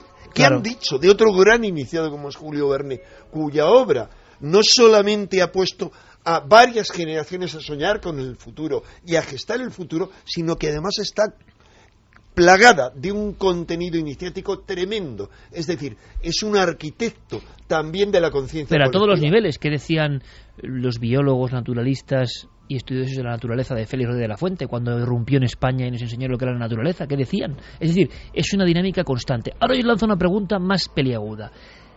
Perfecto. Lo que ha dado Enrique son datos que a mí por lo menos me sobrecogen, porque hemos escuchado datos, hombre, sabemos del fenómeno caballo de Troya a nivel nuestro. Por ejemplo, tremendo, es otro, es otro, ¿Cuántas gran caso. envidias sí, claro, se claro, han cernido en claro, torno claro, evidentemente, a JJ Benítez? evidentemente. ¿Por qué de JJ Benítez, que ha sido un bestseller indiscutible en castellano, no se ha publicado una sola crítica en ninguna de las revistas literarias de los de los boletines literarios de los Increíble. Hablábamos de eso Santiago Camacho y yo precisamente esta noche de mm, bueno de ciertas cosas que ocurren. Perfecto, pero por ejemplo con eh, Eric von Daniken eh, discutible o no, con creo que 40 millones de ejemplares vendidos, pero de todas sus obras, o sea, números increíbles. Claro, Enrique nos salta con el aldabonazo de 81 millones de libros. Pero no lo digo yo, está en cualquier sí, sí, documento. Sí, de un impacto mundial sin precedentes. Bien, versión conspiranoica de todo esto. Por debajo hay quien dice que es correa de transmisión, alguien que puede cambiar las ideas del mundo, de una sociedad secreta. Venga, vayamos con ese aspecto que le puede gustar mucho a la audiencia. Dan Brown pertenece a alguna sociedad secreta, sus libros tienen otro cometido mucho más allá de la venta y la literatura? Pues evidentemente si pertenece, no lo sabemos porque para eso sería secreta, pero sí que desde luego desde determinados círculos en Estados Unidos se le ha eh, acusado de dos cosas, de ser muy anticatólico y de ser muy promasónico cosas eh, que además no creo que, que, las oculte, digámoslo así. Evidentemente, eh, los villanos de, sus novelas el Opus Dei, un, eh, un, pretendiente a papa, etcétera, etcétera, eh, están muy vinculados al catolicismo. Y eh, cuando aparecen sociedades como los Illuminati, que no son los malvados de ángeles y demonios, sino que es una impersonación. Cuando él le hace referencia como Robert Landon a los Illuminati, lo hace de una manera elogiosa, los, eh, presenta como eh, a, precursores, a grandes cerebros científicos, a eh, gente que tenía una visión de futuro preclara, y desde luego el panegírico de la masonería americana que hacen el símbolo perdido es absolutamente, absolutamente elogioso. Es más, tanto es así que la, algún, algunas logias de, de, Estados Unidos le mandaron felicitaciones, le solicitaron ir a dar conferencias eh, a sus logias. De hecho, eh, se reproduce mucho en artículos una, una carta eh, que él envió a, a, la logia a la logia pacífica de, de Washington, precisamente excusando su pidiendo disculpas casi. Sí, sí. Cuando no les había ofendido, a mí me parece imperdonable eso. O sea, que trate a unos, porque vamos a ver, la Iglesia Católica y todas las ramas de la cristiandad tienen cosas que criticar infinitas, como infinitamente larga su historia. Pero es que la masonería no tendrá, las masonerías, que son muchas, no tendrán cosas que criticar. Y otra vez más, en esta novela, al final vuelve a pegarle un palo soterrado, un tanto soterrado a la Iglesia. ¿Por qué? Critica dos cosas. Una, digamos, la fuerza que ha utilizado, y en eso creo que tiene razón, del pecado, lo que es el pecado, la amenaza del infierno, y sobre todo uh, toda la campaña que han llevado los papas contra el control de natalidad, porque eso es un caballo de batalla fundamental dentro de la novela, la superpoblación. ¿Y qué hay detrás, de Enrique, manera, por tanto? Es, no, vamos a ver, yo el, subrayo totalmente lo que ha dicho Santiago, no entiendo por qué esa aversión contra la Iglesia Católica. Hombre, él es un protestante. Y obviamente como buen protestante... Él es un protestante que ha convivido mucho con católicos y parece ser que en alguna, de, en alguna entrevista dejó, eh, dejó notar que, que, bueno, que no, había, no tenía una buena experiencia personal de su trato con, con el catolicismo. De hecho, que además... Es, que es muy distinto en Estados Unidos y en Inglaterra el catolicismo que aquí en España, que es la religión mayoritaria. Eh, Dan Brown vivió en Sevilla también una temporada. Eh, sí, ¿Sí? Pero, lo que, pero lo que cuenta de Sevilla en una de sus sí, primeras novelas es, es, el delirium tremens. Eh, Javier, te habías recogido haciendo un poco de meroteca del propio Dan Brown y de este fenómeno que por lo menos, por lo menos imagino que Planeta lo intentará, aunque el reto del código da Vinci es lo que decíamos antes, ¿no? Dice, ha vendido 82 millones de ejemplares, ¿qué quieres vender en el siguiente? O sea, es que vendes tres y vas a decir qué fracaso, ¿no? Vender tres es impresionante, o vender 10, no lo sé, pero la, la última barrera y luego Ahora comentaremos una cosa de Sevilla y de una logia que algunos acusan, gran logia del Pacífico, ahora me cuentas, pero estos libros tienen un impacto enorme. Hace muy poco yo, eh, una persona me decía que le había impactado muchísimo Caballo de Troya en este caso, y que había modificado su visión de la religión siendo una persona muy religiosa. Yo me quedé pensativo diciendo, uff, qué fuerza, ¿no? O sea, alguien que lee un libro y varía su forma de ser. Y con el Código da Vinci, en la época del rebrote del Código da Vinci, que fue ese año posterior a lo que parecía una novela normal, editada por otra editorial, Umbriel, si no recuerdo mal, y que de repente empieza eso a, a, a generar un fenómeno de la, nada. de la nada, que es un misterio también. Yo me acuerdo de una persona, además, que la, con casi conexión familiar, que me decía, pero muy hundido, que le había provocado una enorme tristeza enterarse de cosas que él no conocía y que le había resquebrajado un poco su fe. Tú, tú, dices, hombre, pues o la fe no era muy firme o si lo era, ¿qué poder tiene este libro, no? ¿Qué decía Dan Brown de Sevilla que fue tan polémico hace unos años? Bueno, él en, la, en el libro La Fortaleza Digital, eh, el escenario era Sevilla, ¿no? Y dibujaba... ¿Dónde había estado realmente? Sí, él había estado allí y dibujaba una Sevilla como muy sucia, eh, llena de delincuencia, de prostitución, de tráfico de drogas. Hasta tal punto fue el impacto de esa descripción de Sevilla que en la novela que se publicó en España, en La Fortaleza Digital, una de las primeras páginas casi tiene que pedir perdón y decirle a los sevillanos y a los españoles que, bueno, que esto es una novela, que en las novelas eh, hay que fantasear un poco y que él respeta Sevilla porque ha vivido y ha estudiado allí. Gran logia del Pacífico se nos, dice. Nos podemos, nos podemos en cualquier caso conformar porque en el Código da Vinci se monta un viaje absolutamente alucinante en el norte de España, un viaje absolutamente imposible o de repente demuestra, y yo sabéis que he sido un gran defensor de Dan Brown, digo he sido, eh, monta toda una historia, parece que conoce muy bien el Louvre, pero desconoce totalmente las proporciones y el tamaño que tiene la Virgen de la Roca. Cuidado, dentro de los escritores norteamericanos no es de las peores. Yo recuerdo algunas de Tom Clancy eh, que tienen que ver eh, con, eh, con, terroristas vascos y que prefieren estar en una cárcel turca que en una española, básicamente por lo malas que son las cárceles españolas. Pero son, pero son novelas, ¿no? Realmente también uno puede fantasear hasta con los datos reales, ¿no? En ese caso. El problema es que Dan Brown, como puso en las obras de Robert Landon, esta obra se basa en hechos auténticos, eso es lo que le ha criticado mucha gente. Seguramente ahora, en la siguiente remesa de mensajes, que estoy convencido que va a ser muy interesante porque ha salido reflote el código da Vinci. ¿Gran Logia del Pacífico? Sí, algunos de estos conspiranoicos, muy amigos de Santi Camacho, hablan de que Dan Brown efectivamente podría pertenecer a esa Gran Logia del Pacífico por varias razones. una de ellas es que esta Gran Logia está muy cerca de Massachusetts. Eh, Dan Brown estudió allí. A 500 metros de, donde estudiaba. Claro, y la logia, esta logia, en ocasiones dicen que recluta a estudiantes de esa universidad.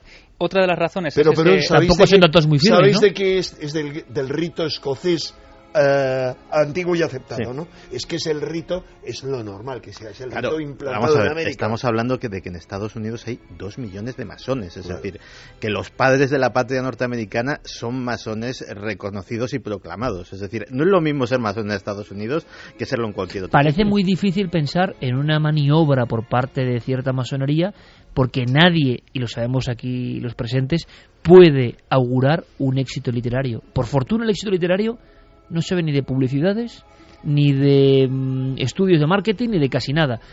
Por lo tanto, pensar, como han dicho algunos, que había una operación soterrada, es mucho pensar, porque ¿quién iba a saber que ese libro iba a recorrer el mundo con millones de ejemplares, no? Bueno, es que llegaron a atribuirle el, título de Relaciones Públicas de, de, esta logia, porque decían que él efectivamente era el encargado de difundir pues ese tipo de mensajes casi de modo encubierto para introducirlos, como diría Enrique, en ese inconsciente colectivo. A ti, Enrique, no te ha convencido del todo Inferno, ¿no? Mm, sí, es que la cuestión ya después del código da Vinci el símbolo perdido. Estaba lo, único vamos a ver hay una una gran ventaja para el símbolo perdido para mí que no la tengo en un infierno y es que lo leí nada más salir en inglés. Porque tenía la intención de hacer un libro en este caso tú sabes también que yo tenía la intención cuando dije Dante yo sabía como, un poco la trilogía, he estudiado muy a fondo a la obra de Dan Brown yo estaba convencido que la obra anterior el personaje central iba a ser Dante. Tanto es así que, luego me contaréis cómo puedo demostrar esto, yo tengo un, un seudónimo en Twitter que no he utilizado y está único, universal. Y entre mis amigos tengo a los asesores de Dan Brown, que están alucinados diciendo quién es este personaje misterioso. Dante Alighieri es mi nombre en Twitter. ¿Por qué? Lo es desde hace cinco años, porque yo estaba convencido de que el personaje de la obra anterior iba a ser Dante. ¿Por qué? Porque he ido estudiando la obra de Dan Brown, al igual que os puedo anticipar una primicia, y es que el de la próxima obra o la siguiente será Shakespeare. Ha ido dejando Pero entonces me hablas de otro iniciado. No, sí, claro, de otro iniciado. Shakespeare es una figura que aparece en todas las novelas progresivamente y también en esta es la figura literaria después de Dante que se repite en esta Oye, novela. Enrique. Pero hay claves dentro de los libros que yo he desvelado. Y perdón, termino de decir que hubo un buen amigo, tú sabes muy bien quién es, que me hizo reflexionar lo de hacer un libro sobre Dante y la tradición oculta. Le tengo que dar las gracias a ese amigo mirándole a los ojos de que me hicieron reflexionar porque de verdad me hubiera sentido muy defraudado. Pero tú estabas arrebatado y como debe ser, y a mí eso me gusta mucho. Pero, ¿qué nos podemos encontrar elementos muy concretos, y te pido titulares, Enrique, por favor, porque ahora vamos con mensajes, eh, que nos puedan gustar a nivel de conspiración. Aparecen también, decíamos, sociedades secretas o corporaciones, más bien, muy singulares, muy ¿Dentro de este libro? Sí. Sí, pero nada que ver con sociedades secretas. No voy a desvelar más. Hay una corporación, pero no, no es una... ¿Real? no aparece... No, dilo, dilo. No, no, no. Bueno, no me dedico a estudiar si es real o no. Se puede basar en cualquier modelo, pero no tiene mayor importancia. El consorcio, creo que lo llaman. No, y luego aparece como muy secundaria... Bueno, hay una organización muy importante en el libro, que es la OMS, la Organización Mundial de la Salud. Es normal, tiene que ver con la trama. Y aparece al fondo el CFR, el Consejo de Relaciones Internacionales. ¿Qué es eso? Es el Consejo de Relaciones Internacionales, vamos a decirlo así, es el Bilderberg americano, eh, acerca del que escribe un amigo mío en su gran obra, la mejor obra escrita sobre los Illuminati, mi amigo Santiago Camacho. Él habla ahí del CFR. ¿Quiénes son, Santi? El CFR es el Consejo de Relaciones Exteriores, es una, un enorme think tank, eh, un enorme eh, banco, de, banco de ideas del que se nutre eh, básicamente la CIA, la presidencia estadounidense, el gobierno estadounidense. Para que te hagas una idea, prácticamente no se puede ser secretario, no se puede ser ministro en Estados Unidos sin ser del CFR, no se puede ser director de la CIA sin ser del CFR. La, la, revista que, que, publican, que ya tiene su versión online, que es... y española también. Y española, Foreign Policy, Política Externa, es posible posiblemente el órgano más influyente en cuanto a asuntos eh, exteriores de todo el mundo. Mm. No solamente influyente, no es, no es algo que tengas que leer para saber lo que está pasando. Mm. Es algo que tienes que leer para saber lo que va a pasar. Lo que va a pasar. Es, decir, ¿cuál va a ser la próxima Es como una profecía, ¿no? No, no, o sea... ¿Cuál va a ser la próxima crisis? Básicamente, si tú quieres saber cómo va a estar el mundo de aquí a seis meses, mm la lectura eh, eh, suele ser árida, la lectura normalmente. En, código, a veces y, decir eso, imagino que críptica también, ¿no? Sí, hay que Solo leer, para iniciados. Hay que leer entre líneas, pero tampoco, o sea, una persona, yo que sé, una persona que haya estudiado ciencias políticas, por ejemplo, eh, puede desencriptarlo sin ningún problema. No es un lenguaje esotérico propiamente dicho. Y desde luego, grandes cosas como mm, desde guerras de los Estados Unidos, crisis económicas, la gran crisis y la caída de Lehman Brothers de 2008, todo eso estaba vaticinado meses antes o sugerido, mejor dicho, que iba a suceder por parte de esta publicación que es de un órgano que tiene muchísimo más poder del que la gente se imagina porque intentan tener un perfil muy bajo, intentan llamar muy poco la atención. No es como el grupo Bilderberg que monta estas tremendas reuniones y llega a tener manifestaciones eh, en la puerta y todo esto. No, más el funciona muy discreto, tiene muchos miembros, tiene muchos más miembros, ahora mismo están en 600 y pico o algo así me parece, y, y, esa, y se puede decir que esas personas son las que manejan la CFR. Bueno, pues será otro de los elementos que seguro se pone de moda, no sé hasta qué nivel, a partir de los próximos días. Lo toca poco. Pero seguro que las personas quieren buscar. Vamos a hacer una cosa. Hemos consultado a Javier Sierra, eh, que al contrario que Dan Brown, él se recorre todos los lugares y acude a todos los sitios. Más, pelea... más quisiera realmente Dan Brown que hacer lo que hace Javier. Peleando cada libro, ¿eh? Bueno, pues él nos ha hablado de misterio es el primer documento sobre Javier Sierra hablando de misterio de Dan Brown, de alguna forma, que nos puede interesar, nos puede dar claves y ahora enseguida, con todos vuestros mensajes, continuamos. Es evidente que Dan Brown eh, ha sido durante muchos años eh, lector y seguidor de muchos de los grandes temas de misterio que son comunes a, quienes escuchan este programa. Y eso se ve en obras eh, casi desde el principio. En la conspiración, por ejemplo, mencionaba en varias ocasiones el caso Roswell, el, el famoso accidente de un platillo volante en Nuevo México en julio de 1947. Y, oh sorpresa, también en Inferno, en esta última novela, vuelve a hacerse eco de ese incidente mencionándolo en las páginas finales casi de, su novela. Es decir, que es alguien muy cercano a este tipo de cuestiones que no duda en mencionar eh, bibliografía eh, vinculada a misterios en sus novelas y creo que eso lo hace, en fin, particularmente interesante para nosotros. 2 y 52 es un viaje a la historia, a la conspiración, a la literatura. Os invitamos esta noche a, reflexionar con nosotros y escuchamos, por supuesto, Fermín, vuestras preguntas. JS Planas dice, me gustaría preguntarle a Enrique de Vicente si hay alguna relación entre Infierno de Dan Brown y el Club Dumas de Arturo Pérez Reverte. No, la síntesis es que no. También quien conoce muy bien la obra de Pérez Reverte es Santiago Camacho. Lo que más que sea que conocer a Pérez Reverte personalmente, pero, sí lo he leído en profundidad y no. Luis Eduardo González dice, Dante también había protagonizado su fenómeno extraño personal, al menos según refirió a su amigo Giovanni Boccaccio, narra Boccaccio que ya fallecido Dante, uno de los hijos de este, reveló que su padre se le apareció en un sueño para decirle que los trece cantos finales de la Divina Comedia, cuyo paradedo hasta entonces ignoraba, se hallaban ocultos en una alacena de su casa. Lo que ha contado Enrique, Fermín. Historia o leyenda. No, lo ha contado Enrique, historia pura y dura, ¿no? Pero no era su hijo, sino eh, no, no, pero es que lo ha dicho claramente. Sí, sí, sí, efectivamente, no era su hijo. Perfecto. Era uno de sus principales discípulos y cuidado, lo que yo sí puedo estar equivocado, porque yo esto lo leí originalmente hace muchos años, es que fueran no un canto, sino varios cantos que faltaban. Es más coherente porque hay cantos que son demasiado heréticos en vida suya. O sea, un grupo de, elementos, de letras o la Divina Comedia inacabada que en un sueño una aparición fantasmagórica revela. Seguimos, Fermín. Osmar dice, no creo que Dan Brown sea anticatólico o promasónico. Para mi parecer solo divulga lo no divulgable en modo novela. ¿Qué te parece esto? Totalmente de acuerdo. Sí, sí, sí. O sea, vamos a ver. Yo me mostró antes un poquito crítico, porque hay que ver la cara y la cruz, al igual que he defendido siempre que Dan Brown ha hecho mucho por la lectura, por el conocimiento, por la fascinación por el conocimiento con el Código da Vinci. Lamento que en otras obras no haya hecho tanto cuando podría haber hecho muchísimo. Eh, quizá porque yo creo que quiere nadar y guardar la ropa. Qué interesante es eso, Enrique. No quiere mojarse en exceso en el mundo es del que misterio. se ha mojado mucho, es que ha salido muy mal. Es que tardó tantos años en hacer el símbolo perdido porque yo creo que no se atrevía. Que es que realmente lo habían apaleado. Es el bloqueo ese de alguna Pero forma porque también. lo habían apaleado realmente. O sea, es- no había sido linchado públicamente porque no había salido. Si no lo habrían Yo lo que alucino es que alguien que ha vendido tantos millones de ejemplares, esa, esa, ¿por qué ser tan accesible o tan vulnerable a las críticas vengan de donde vengan? No Fíjate acabo de es, algo, todo. es algo muy humano, es algo que nos pasa a cualquiera.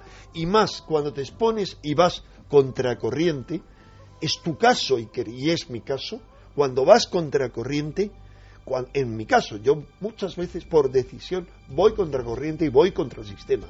Porque el sistema hay que romperlo, si no, no se evoluciona, hay que salir del cascarón. Te sacuden por todas partes. Sí, pero y que, es pero bueno que que, tú, te sacudan. pero lo, lo- lo- lo malo en este aspecto, Enrique, es que tú varías eso, Santi, o cualquiera, tu, tu forma de ser, tu ímpetu, tu energía por las críticas Claro, ajenas, pero depende ¿no? de cómo seas. Fíjate que eh, la gente que conoce a, a Dan Brown dice que es uno de esos autores que su, su personaje principal, Robert Landon, es casi un alter ego de él mismo. Y si analizamos a Robert Landon vemos que es un personaje tímido, muy introvertido, emocionalmente muy vulnerable.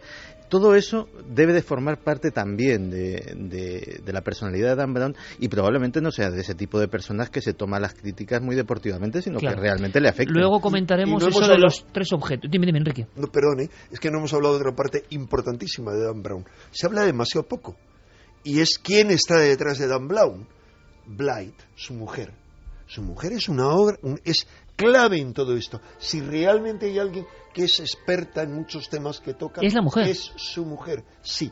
De- con todo el tema del juicio que le hicieron dos personajes a los que yo he conocido en persona muy bien, es decir, los autores del Enigma Sagrado, que le acusaban de plagio. Yo les he conocido muy bien porque yo fui su agente de prensa en España, como lo he sido. Que de fue un Eric éxito en su día, ese Claro, ensayo. de Eric von Däniken y otro montón de gente. Es casi algo que casi hacía como hobby, no por una recompensa económica, porque me permitía hacerme amigo de muchos autores.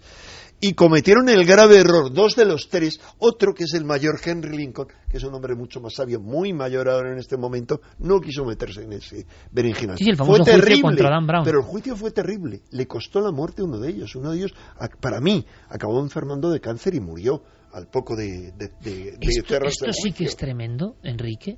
Yo no sé si hasta, no sé si que- querrán los oyentes o no, pero me parece un tema apasionante que no sé si podríamos extendernos porque es el libro del enigma sagrado, el libro que en su día también provoca un, un impacto brutal con el tema de la descendencia sagrada y demás, y ese ensayo que nos hace conocer René Chateau, la historia del que da origen al código da Vinci, cuando por envidias, por lo que sea, atacan a Dan Brown, dices tú que le cuesta la vida en el juicio a uno de ellos. Eh, sí, pero bueno, también hay que decir que hay otro libro en el que se ha basado mucho, incluido del que ha sacado el propio título de su novela, que es La revelación de los templarios, porque tiene un capítulo que se titula El código secreto de Dante. Pero ahí los dos autores son totalmente diferentes, se hacen amiguetes de Dan Brown, le dan la enhorabuena y es más, aparecen en la película, hacen un cameo, cuando en la película sobre el código da Vinci van en un autobús, uno mira desde el frente, van entrando y son dos personajes, Dos personajes de aspecto célebres. raro que Sí. están a la mano izquierda. Santi, ¿quieres apuntar algo? Eh, no, básicamente que me parecía una- todo aquel asunto del juicio bastante ridículo. O sea, uno puede coger el ensayo que le apetezca de quien quiera y escribir una novela sobre ello. No veo que haya ahí ningún tipo de plagio. Bueno, pues ha sido. Nos quedan muchísimas cosas por contar, pero la idea era no desentrañar tampoco nunca mejor dicho, la entraña ¿no? de este nuevo éxito o no, nunca se sabrá. Inferno, Dan Brown, nosotros de momento sorteamos tres ejemplares en Milenio 3 y hay una pregunta que luego recordaremos porque ha causado bastante expectación toda la lección de nuestro compañero y querido maestro y colega Enrique de Vicente, pues contando cosas de Dan Brown, de Inferno, de ese viaje iniciático que no conocemos. El viaje de Milenio continúa. Enrique, como siempre, que es un honor tenerte aquí y que hasta muy pronto, compañero. El honor y el placer es mío, querido Iker. Gracias, Enrique, como siempre. Por supuesto, ahora todas las noticias de nuestros compañeros de los servicios informativos y nosotros tenemos clonación y versión conspiración, claro, de todo eso. Nosotros tenemos testimonio y tenemos un montón de cosas que estoy seguro os van a interesar. La noche continúa en Milenio 3 en la cadena SER. Nunca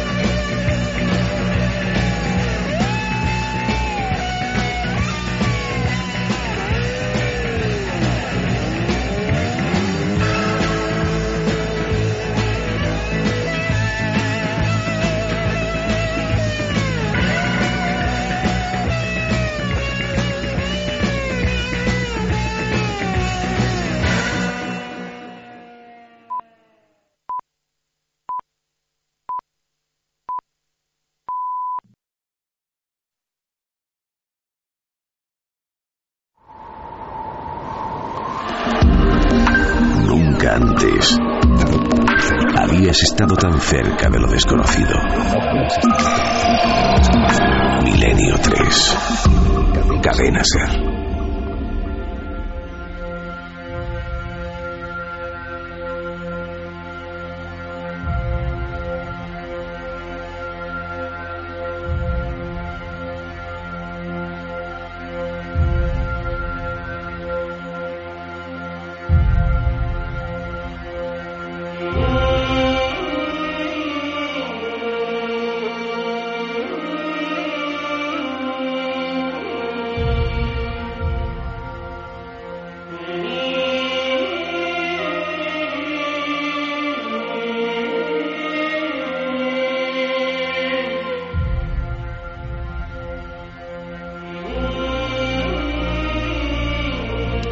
Y siete minutos después de la literatura, después del bloqueo del escritor, después de Dante, después de los nueve círculos, después de las sociedades secretas, vamos con algo que también tiene mucho que ver con, eh, de alguna forma, el mundo de Dan Brown o el mundo de lo que él ha expresado y ha difundido por todo el planeta.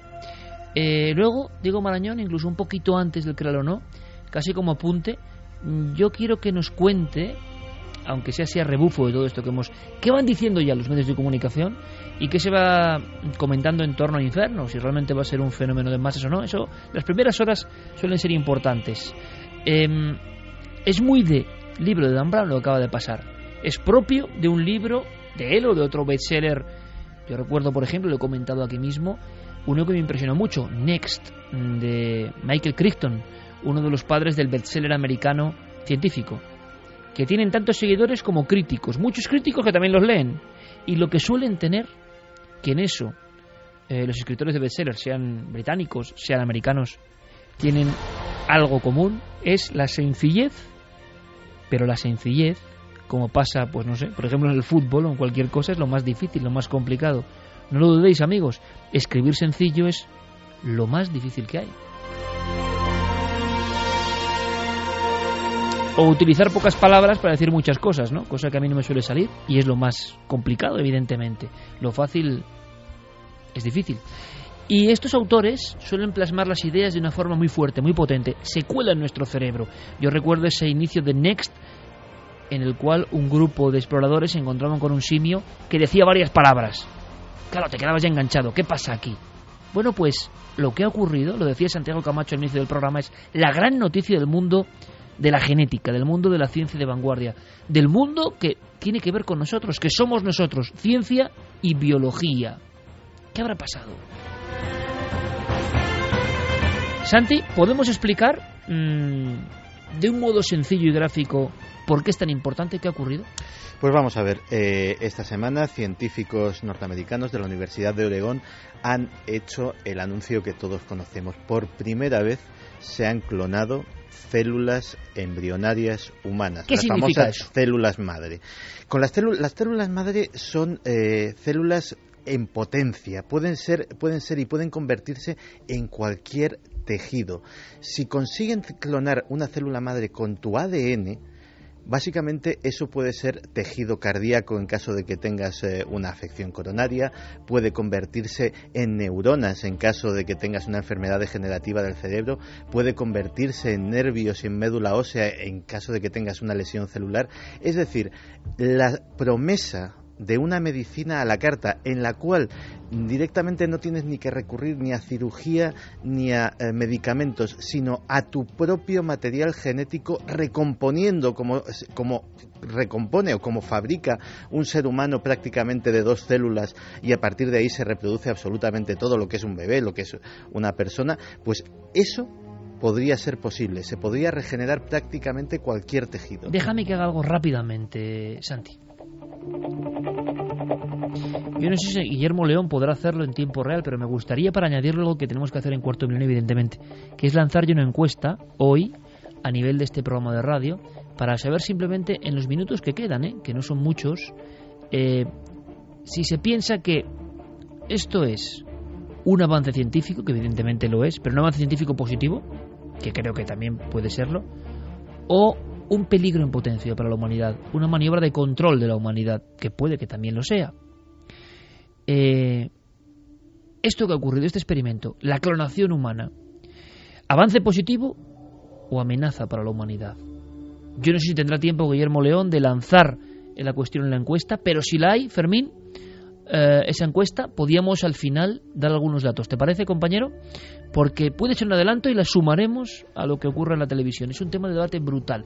Perfecto, células madre clonadas. Esto es un viejo sueño de la humanidad y de la ciencia. Esto es un viejo sueño, sobre todo teniendo en cuenta que eh, hasta ahora la posibilidad de trabajar con células madre auténticas estaba siendo éticamente bastante, bastante controvertida ¿Por por, qué? El, por el hecho de tener que trabajar con embriones humanos, evidentemente.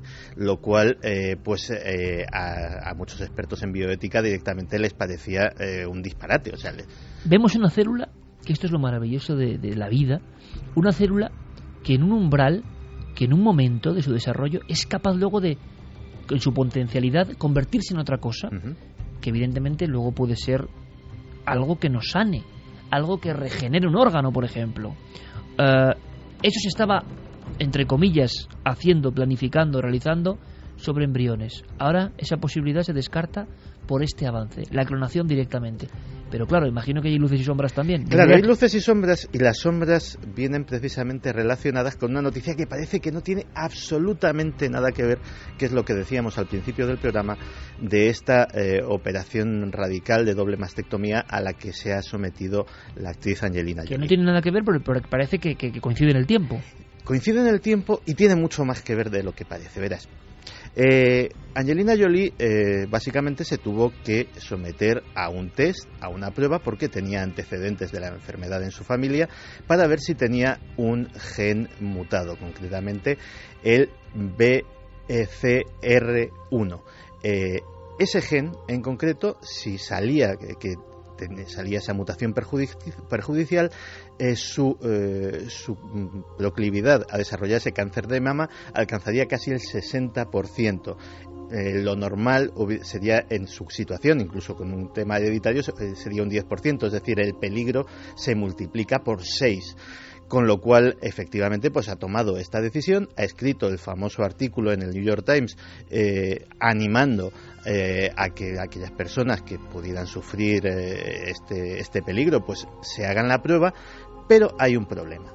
El gen, el gen en concreto, el BCR1 es un gen que es está patentado es propiedad de una empresa, concretamente de una empresa que se llama Myriad Genetics. Para que te hagas una idea de lo que supuso el anuncio de Angelina Jolie, eh, las acciones de Myriad, de Myriad Genetics en la bolsa empezaron a subir a partir de la publicación del artículo y actualmente han subido más de un 50% sobre su valor anterior. siempre cuando Santi habla hay una extraña sensación, ¿no? Que tiene que ver la biología, la sanidad, eh, la reparación, la enfermedad, con una gráfica de resultados, ¿no? ¿Qué está pasando ahí? ¿Será cierto todo esto? ¿Es posible? Si Guillermo un tiempo récord lo hace, en la nave del misterio o en ikerjiménez.com, mm, él hilará, ¿no? su red de posibilidades, pero sí me gustaría saber qué opináis y también, por supuesto, escribiendo. Fermín, ¿me confirmas que sí? Que sí, está la encuesta ikerjiménez.com y nuestras vías de contacto, Nave del Misterio, en Facebook, Twitter y Google Plus, las vías de contacto de este programa, porque creo que es importante esta noche saberlo. Quiero saber por dónde van los tiros. ¿Avance positivo para la humanidad o posible herramienta eh, de manejo del ser humano? Eh, o ambas cosas, o ninguna. A ver qué opináis, es importante. Santi, continuamos. Pues bien, eh, como te decía, eh, Media Genetics es la propietaria del BRCA1, que es este gen mutado, también es de otro que se llama BCRA2, que sería eh, que tendría que ver con otro tipo de cáncer de mama y que también es propiedad suya. ¿Y qué quiere decir esto? Verás, desde que salió el mapa del genoma humano, el 20% de nuestros genes ya son propiedad de empresas privadas. Esto es muy interesante, Santi. Vamos a ver. Y de esto iba Next también, esa novela de hace ya 15 años, creo, 15 más o menos, de eh, Crichton. Vamos a ver. Cuando se descifra ese libro del que tanto hemos hablado, esa Biblia interior del ser humano, me quiere decir que varias compañías diferentes, empresas, pujan por tener la propiedad mm, de un gen que es algo de nuestra doble hélice, que está ahí metido, que es un cromosoma nuestro. Mi pregunta es, ¿por qué solo el 20%? ¿Se, se puja por algunos, por otros no? Es que eh, tienes, para poder patentar un gen, tienes que saber para qué sirve. Esa es la condición. Tienes que descifrarlo completamente. Exactamente.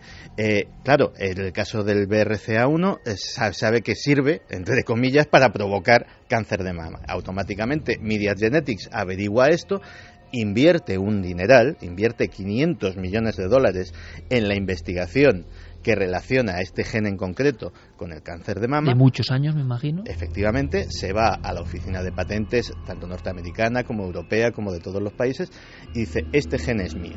Pero eso se puede hacer. Eso se puede es lo que puede sorprender a la audiencia, ¿no? Sí, sí. Patentar como si fuese un gen que está en todos nuestros cuerpos. Claro, o sea, tú ahora mismo puedes eh, coger un gen de los eh, infinitos que no están todavía descifrados y decir, voy a dedicar X millones de euros. Bueno, ahora no, porque está casi todo descifrado, ¿no, Santi? Supuestamente. Sí, pero eh, se trata de averiguar para qué sirve y cómo se puede utilizar. Que es un proceso largo. Ah, exactamente. A desentrañar para qué sirve en concreto este gen y cómo se expresa, etcétera, etcétera. Y lo convierto en mío. Claro, ¿esto cómo le saco rendimiento? Pues en el caso de, este gen eh, que parece que encima no sirve para nada bueno, digámoslo así, sirve para que Media Genetics tenga la propiedad y la exclusiva, el monopolio en todo el planeta de las pruebas a las que se ha sometido Angelina Jolie. Pruebas que en el artículo del New York Times ya decía que son carísimas, de hecho son 3.000 dólares, más de 2.000 euros lo que vale la prueba, que no es lo que cuesta. Mejor dicho, es lo que cuesta, pero no lo que vale. Es decir, la prueba valdría hacerlo mucho menos, pero lo que estás pagando de exceso es el royalty de Media Genetics, que por otra parte se justifica que nosotros hemos puesto la, la investigación y tenemos que resarcirnos. Con lo cual, ahí se abre el debate de, por, de cómo estas células madre clonadas se pueden utilizar para cosas milagrosas, como hemos dicho, siempre y cuando lo permita el propietario de la patente del gen. Esta es la música de la conspiración, con Noel Calero poniéndola y Santiago Camacho dándonos también en el arquetipo colectivo, en lo hondo, ¿no? Está hablando de algo que, que resuena en el eco de cada una de nuestras células. Aquí nadie permanece ajeno. Por tanto, pasa lo que tiene que pasar. Eh, Fermín Agustí, compañero. Hola Iker, eh, nos informaban desde Twitter que ya somos Trending Topic, Milenio 3 es Trending Topic en Twitter ahora mismo. Gracias, compañero. Una noche más, gracias, gracias, gracias por ese apoyo constante, porque sentimos vuestro latido, que estáis ahí, sentimos casi el impulso genético ¿no? que nos une y que, como yo decía al principio, nos demuestra ante cualquier circunstancia que somos mucho más que una audiencia de radio. No sois oyentes, sois mucho más, lo sabemos en todo el mundo. Y claro, da igual que ahora nos escuchen desde Honduras, desde Argentina, desde Perú, desde España, desde cualquier lugar, da igual, porque somos humanos. Una sola raza realmente, la humana compuesta por esa doble hélice tan extraña. ¿Será casualidad que hoy en la redacción me he encontrado un libro de uno de los descubridores de la doble hélice? Puesto en mi sitio, ahí estaba. Eh, ¿Será casualidad? Eh, seguramente. Estamos en un campo que evidentemente tendremos que ampliar en la televisión porque es asombroso, tremendo. Y claro, las voces más conspiranoicas, Santi, y pongamos comillas porque este es un tema muy delicado, y evidentemente ojalá, ante todo, quede claro, ojalá la ciencia y el avance científico pueda mitigar estas lacras en forma de, enfermedades degenerativas, eh, todo tipo de cosas que nos ocurren ¿no? a la humanidad. Bien, pero también pongamos voz, simplemente pongamos voz, a ver qué opináis, a los que hablan de un último paso para el control de la libertad humana. Claro, porque imagínate, eh, esto estamos hablando de una prueba médica que es para una enfermedad muy concreta que solo interviene un gen pero no es lo normal. Lo normal es que cuando hay que hacer una prueba genética, pues eh, se trate de varios genes implicados en, en una misma enfermedad. Tú imagínate que esto está de entrada impidiendo el desarrollo de nuevas pruebas médicas, porque cuando compramos un ordenador, por ejemplo, eh, vemos que en la documentación del ordenador o en el software aparece un montón de licencias que tienes que decir sí acepto, sí acepto, que no te lees. acepto, que no te lees, pero las aceptas todas, que son de los propietarios de cada una de las patentes implicadas en el funcionamiento del ordenador. Sistema operativo, diferentes programas, eh, incluso el hardware, etcétera, etcétera. Pues bien, cada una de esas pruebas médicas tendría que ir acompañada de las licencias de los propietarios de cada uno de los genes, que podrían venderlas al precio que a ellos les diese la real gana, que para eso son los propietarios, y, por ejemplo, colocar una prueba sencilla que podría costar, en términos de coste de laboratorio, 100 euros, no más, ponerla en 1.000, 2.000, 3.000, 4.000 euros de coste para la sanidad. Perfecto, pero aparte del coste monetario, de que alguien se enriquezca porque quiere invertir, eh, bueno, mejor dicho, quiere rentabilizar una inversión que ha hecho previa de tantos millones de euros, perfecto, una empresa. ¿Qué más posibilidades siniestras podría haber en este manejo de la genética por parte de empresas? Claro, eh, por parte de empresas básicamente estamos hablando de lucro. Cuando estamos hablando por, eh, de lucro, eh, los límites son muy difusos. Fíjate que incluso este tema de las patentes, ahora mismo decíamos que el Tribunal Supremo de los Estados Unidos en junio va a dictaminar sobre la patente de Myriad Genetics sobre el famoso gen del cáncer de mama. Pues bien, si dictamina a favor, se sentará jurisprudencia y esas patentes quedarán consolidadas para siempre. Si dictamina en contra, habrá mucha gente, gente incluso de, estamentos tan eh, prestigiosos como el Instituto Pasteur de, París, que están muy en contra de que se patente el material genético humano. ¿Por qué? Primero porque es un obstáculo para el avance de la ciencia, es decir, eh, cualquiera que quiera incluso investigar eh, en esos procedimientos o en esos genes también tendría que pagar su royalty, pero además es que, eh, claro, tú imagínate que eres el dueño del gen que causa la calvicie, por poner un ejemplo. Un ejemplo que no haga daño a nadie. El gen que causa la calvicie, yo descubro cuál es y eh, me hago el dueño de él. Y de repente, pues puedo hacer niños que no vayan a ser calvos nunca. Puedo curarte la calvicie a ti previo pago de su importe, etcétera, etcétera.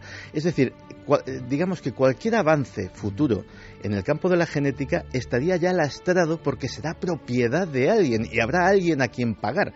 Es eh, terrorífico. Pero mm, si esto lo circunscribimos al ámbito empresarial, hombre, podemos llevar las cosas muy lejos y podemos eh, llevarlas tan lejos como ya crear bebés de diseño, ¿Cómo es eso?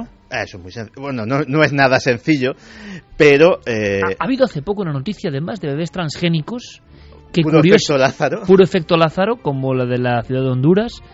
Recorren el mundo noticias que eran de hace 10 años. Bien, eh, y la de Honduras de hace poco, pero también. Se hablaba ya de bebés transgénicos con cierta polémica, Santi, y tú decías, en el 2001 ya había gente que decía que esto era para, para ayudantes, ¿no? que lo hacían Cuéntanos. En 2001 eh, salió, salió... Que también es curioso, permíteme Santi, que sea en 2001, ¿no? Esa imagen que tenemos toda arquetípica de un bebé en el mm. espacio, que se produzca esta noticia de bebé transgénico. En 2001 se salió un paper, un informe científico eh, de la clona, bueno, no la clonación, la producción de los primeros bebés transgénicos. ¿Qué son bebés transgénicos? Bebés que llevan código genético de más de dos personas.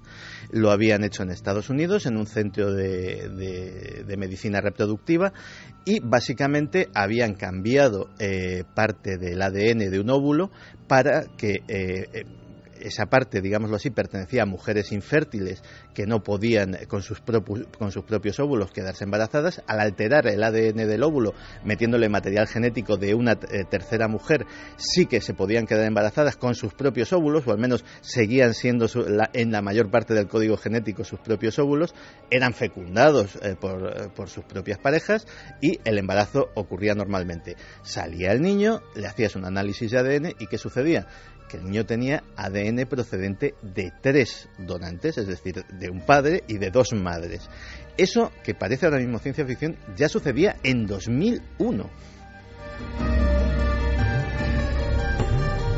La pregunta en estos ámbitos de la ciencia y la conspiración es qué se podrá estar haciendo bajo el parámetro de construir personas, eh, control mental, eh, personas a la carta también. Claro, ahí vamos. O sea, básicamente eh, cuando nos movemos en el ámbito del lucro y en el ámbito eh, de empresarial, pues casi todo está a la vista, salvo que, salvo la parte en la que se trabaja para los gobiernos, para los ejércitos, etcétera, etcétera. La industria más poderosa de este planeta, por encima de la energética, por encima de la farmacéutica y por encima de cualquier otra, es la industria militar. Y en el momento en el que los propietarios de estas patentes acudan a la industria militar a eh, decir, bueno, pues nuestros, eh, nuestros genes y nuestros, eh, nuestras patentes génicas son absolutamente útiles para qué? Para la creación de armamento biológico, específico para atacar el gen del que yo soy propietario, por ejemplo. Yo, sé, yo lo sé todo sobre mi gen, además tengo la patente y claro, y sé cómo atacarlo, y sé cómo hacer que provoque enfermedades o sé cómo hacer que mate a, sus, a sus portadores. Oiga, usted, señor militar. ¿Sería guerra biológica o bacteriológica 2.0? Efectivamente. Eso sin contar con la alternativa ya absolutamente de ciencia ficción y, eh, digámoslo así, quiero pensar que inviable en las mentes de personas civilizadas que sería alterar genéticamente a eh, los soldados para que tuvieran eh, mayor resistencia física, sentidos aumentados, eh, carecieran de miedo, carecieran de escrúpulos morales. Pero tú, sinceramente, dudas que se puede llegar a eso en ciertos lugares, cuando hemos sabido de pruebas de soldados sometidos a explosiones con alto poder ese es, el, ese es el grave problema, que los precedentes, los precedentes, amigo mío, no son nada halagüeños. Hemos eh, visto a soldados norteamericanos, por poner un ejemplo, eh, hacerles explotar una bomba nuclear a escasos kilómetros, básicamente para que se acostumbraran y ver lo que les pasaba. Hemos visto a militares sometidos a experimentos de agentes tóxicos, de agentes neurotóxicos, de drogas de todo tipo hemos visto eh, cometerse experimentos ilegales con población civil durante la Guerra Fría en ambos bandos. Eh, básicamente ahora mismo se está sabiendo la punta del iceberg y aún así podríamos citar media docena de casos sin tener que recurrir a Internet, es decir, simplemente de memoria. Con lo cual, digámoslo así, eh, a mí un experto en, en este tipo de cosas me dijo una cosa terrorífica en su día. Me dijo, si puede hacerse, se hace.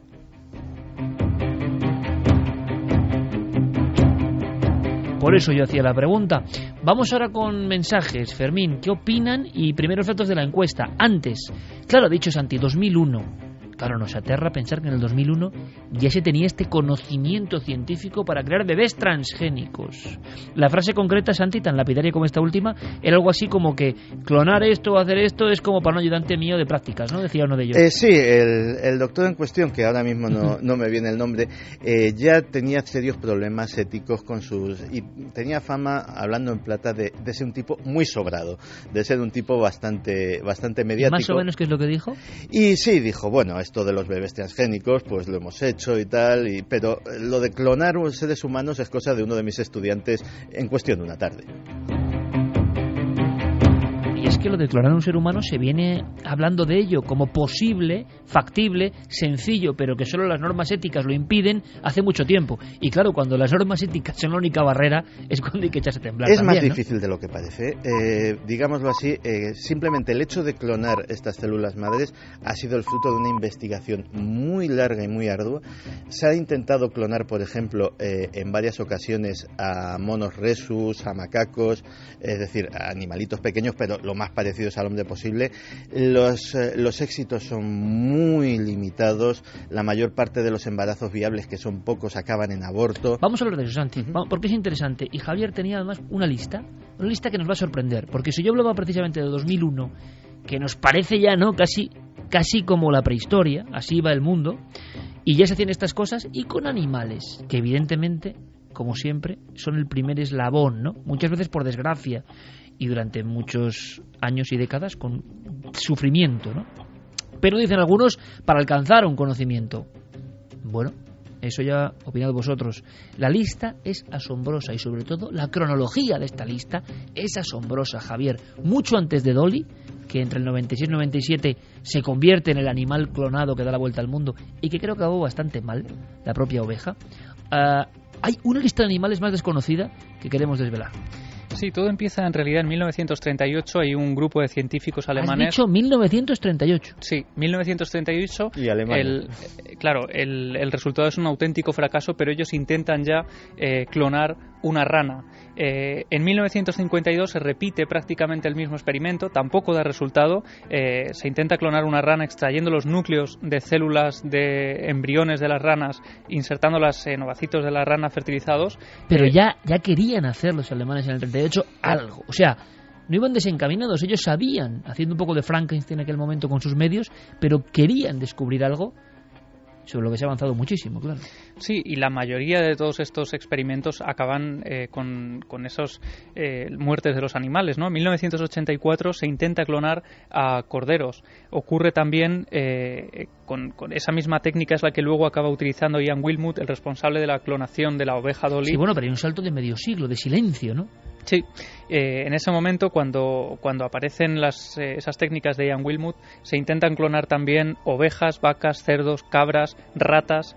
Eh, Ian Wilmut, antes de la clonación de la oveja Dolly, dice que no es posible y ni lo será a corto plazo clonar a humanos porque asegura que se ha intentado clonar a primates pero no se ha conseguido porque no entienden por qué. Dicen que hay una diferencia en el desarrollo inicial en esas primeras fases en las que es vital eh, pues eh, para la clonación y no entiende muy bien qué es lo que ocurre. Esto es muy curioso, son como si las teclas de la vida, tan por mucho que creamos irreproducibles en muchos casos por lo que parece, fallan. Hay una especie de sintonía sinfonía, armonía, no sé qué, que los científicos que están mezclando los elementos y que serán seguramente justamente esos elementos, no encuentran el puzzle, el puzzle prodigioso. Es que son muchas piezas. Fíjate que decías que la oveja Dolly acabó mal y efectivamente acabó con un proceso de envejecimiento prematuro porque no contaban con una cosa que evidentemente ahora mismo hay cientos de estudiosos en envejecimiento que están tratándola, los telómeros.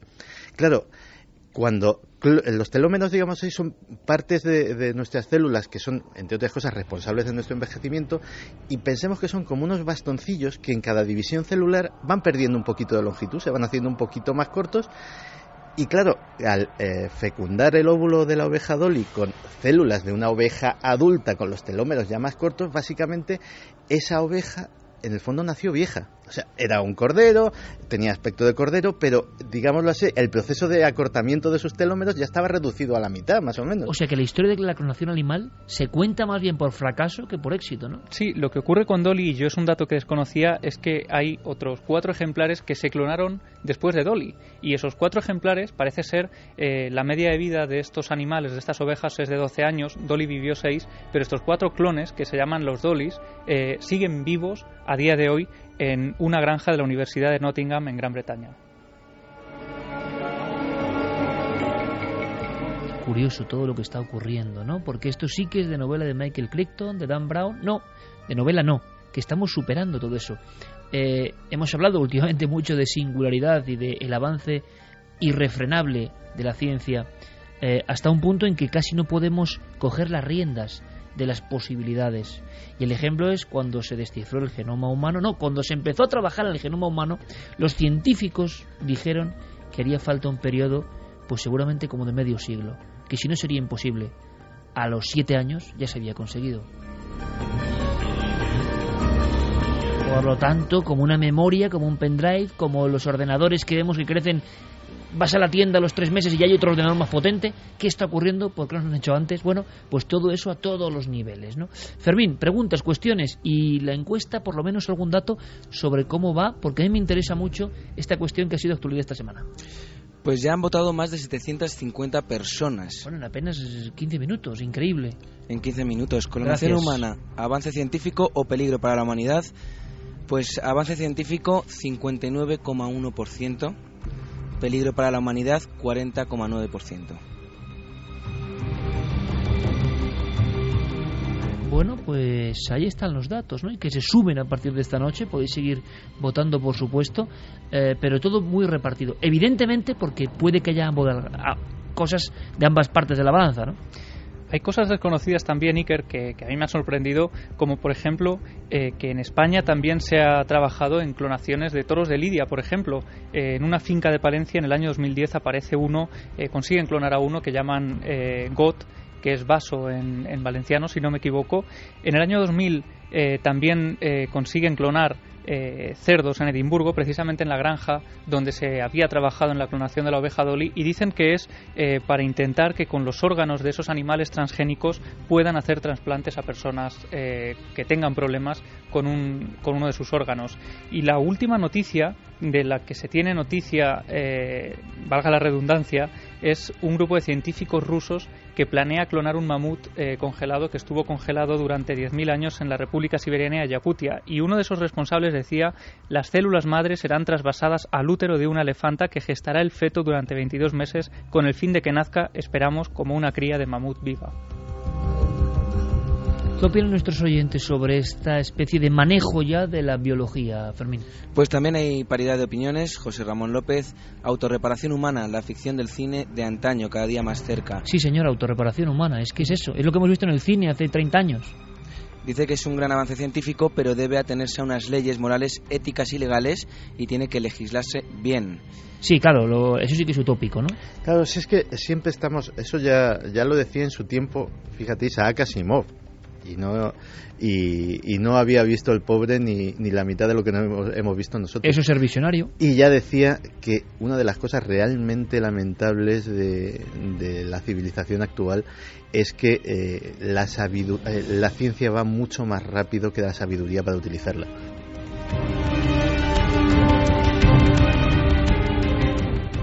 Manuel Chávez, rotundamente no a la clonación humana, seguro que no hay nada bueno detrás. Eh, resume muy bien, seguro, el, el instinto, ¿no? Como humanos también, por un lado desesperanza, pero por otro, el, como decía Santiago Camacho hablando de robots un día, esa especie de valle inquietante, ¿no? Hay algo que nos reconocemos, pero por otro lado nos, nos causa una especie, ¿verdad?, de, de sarpullido, sinceramente. Darvos decía que avance la ciencia es bueno, pero la clonación humana es jugar a ser Dios. Lo veo más males que bienes. Musol, esa manipulación de genes sí que asusta. Lástima que no solo se quede en lo positivo. Bubu Abel decía debería estar prohibido patentar la función de un gen. El problema, la investigación no es gubernamental, es sector privado. Montaña Sánchez, a mí no me huele bien esto de las células madres clonadas, me parece horroroso y de película de ciencia ficción. Claro, lo que pasa es que seguramente muchas enfermedades, muchas cuestiones podrían ser sanadas. Y ante eso, claro, ¿cómo nos quedamos, no? Ante esa ventana abierta, una posibilidad de que el ser humano, esta especie tan extraña, que nunca lo olvidemos, yo sigo alucinando, ¿no? De la materia inerte, de los materiales que iban por el universo en la nada, han acabado uniéndose para crear conciencia.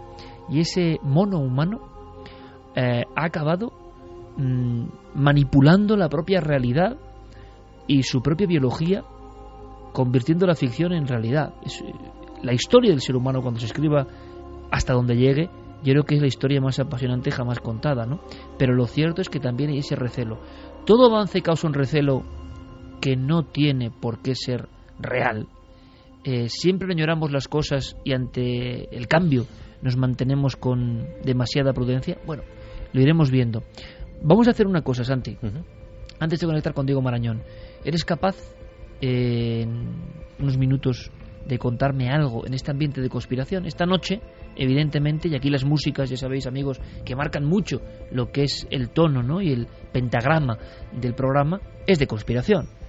En los libros, en la ciencia y ahora en un aspecto todavía más siniestro, que tiene que ver con sustancias nuevas, en un país muy concreto. Me lo adelantaba Santiago y de verdad que he sentido un temblor. Es un poco conspiración científica o manejo, ¿no? De alguna forma de los poderes más ocultos. ¿Qué está pasando? ¿Está pasando ahora mismo? La noticia le llegaba a Santi, ha estado moviendo sus hilos y la viñeta que nos trae es Hombre, sobrecogedora. Pues sí, por lo que es y por dónde es, porque si les faltaba algo en Grecia, donde están viviendo prácticamente un apocalipsis económico eh, que estamos siguiendo en las noticias día a día, pues si les faltaba algo, eh, se está adueñando de las calles de los barrios más pobres de Grecia una nueva droga. Una droga como nunca se ha visto a nivel de destrucción del organismo. Tanto es así que eh, en estos barrios populares le han dado el sobrenombre de la matapobres.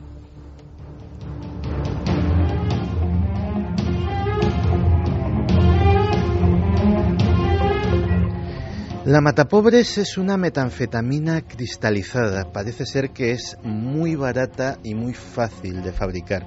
Tanto es así que una dosis viene saliendo en la calle eh, por 3, 5 euros máximo. Claro, eh, es que ahí la crisis económica también ha, ido a, ha ido a influir. En Grecia, como en todos sitios, hay toxicómanos. Toxicómanos que hasta, hasta que estalló esta catástrofe, pues eh, tenían más o menos recursos pues para comprar heroína, para comprar cocaína, para comprar sustancias que ya de por sí son nocivas, pero que digamos entran dentro del campo de lo entre comillas tradicional en este campo. Pero claro, eh, encontrar el dinero para una dosis de heroína al precio que están las cosas en Grecia y con el nivel de ingresos tan rebajado que está allí, pues se ha pues, convertido en una aventura imposible. Y el mercado, el mercado negro en este caso, tiene soluciones para todo y entonces es cuando ha aparecido la famosa mata pobres.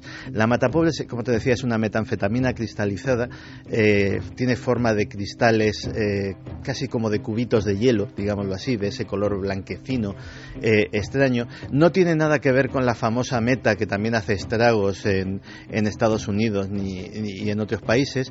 Se parece más a una droga que viene del este, que también está empezando a afectar a Alemania, que lo llaman el cocodrilo, el cocodril, eh, que el Vaya nombres, eh, por cierto, o sea, tiene un nombre con impacto. El cocodril es que se llama así porque literalmente se come la carne de las personas que lo consumen. Hay fotografías muy desagradables en internet de adictos a, esta droga, eh, también muy barata y que se ha extendido por los países del este, en las que la piel de los brazos, por ejemplo, les ha desaparecido.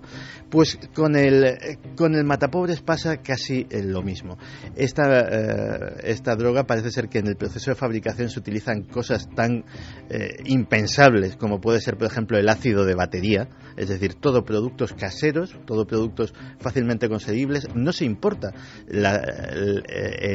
esta droga, el matapobres, digámoslo así, se cocina en, locales eh, dentro de la propia Grecia utilizando medios de, absolutamente andar por casa, prácticamente comprados en, en el supermercado. Esto, digámoslo o sea, no hay un tráfico internacional de drogas en este caso ni nada por el estilo, sino que es la picaresca de unos desalmados allí la que ha puesto de moda esta sustancia. ¿Cuáles son sus efectos? Seis meses de adicción, de adicción muy difícil de desenganchar al mata pobres equivalen a 20 años de adicción a la heroína. En seis meses tienes una muerte garantizada.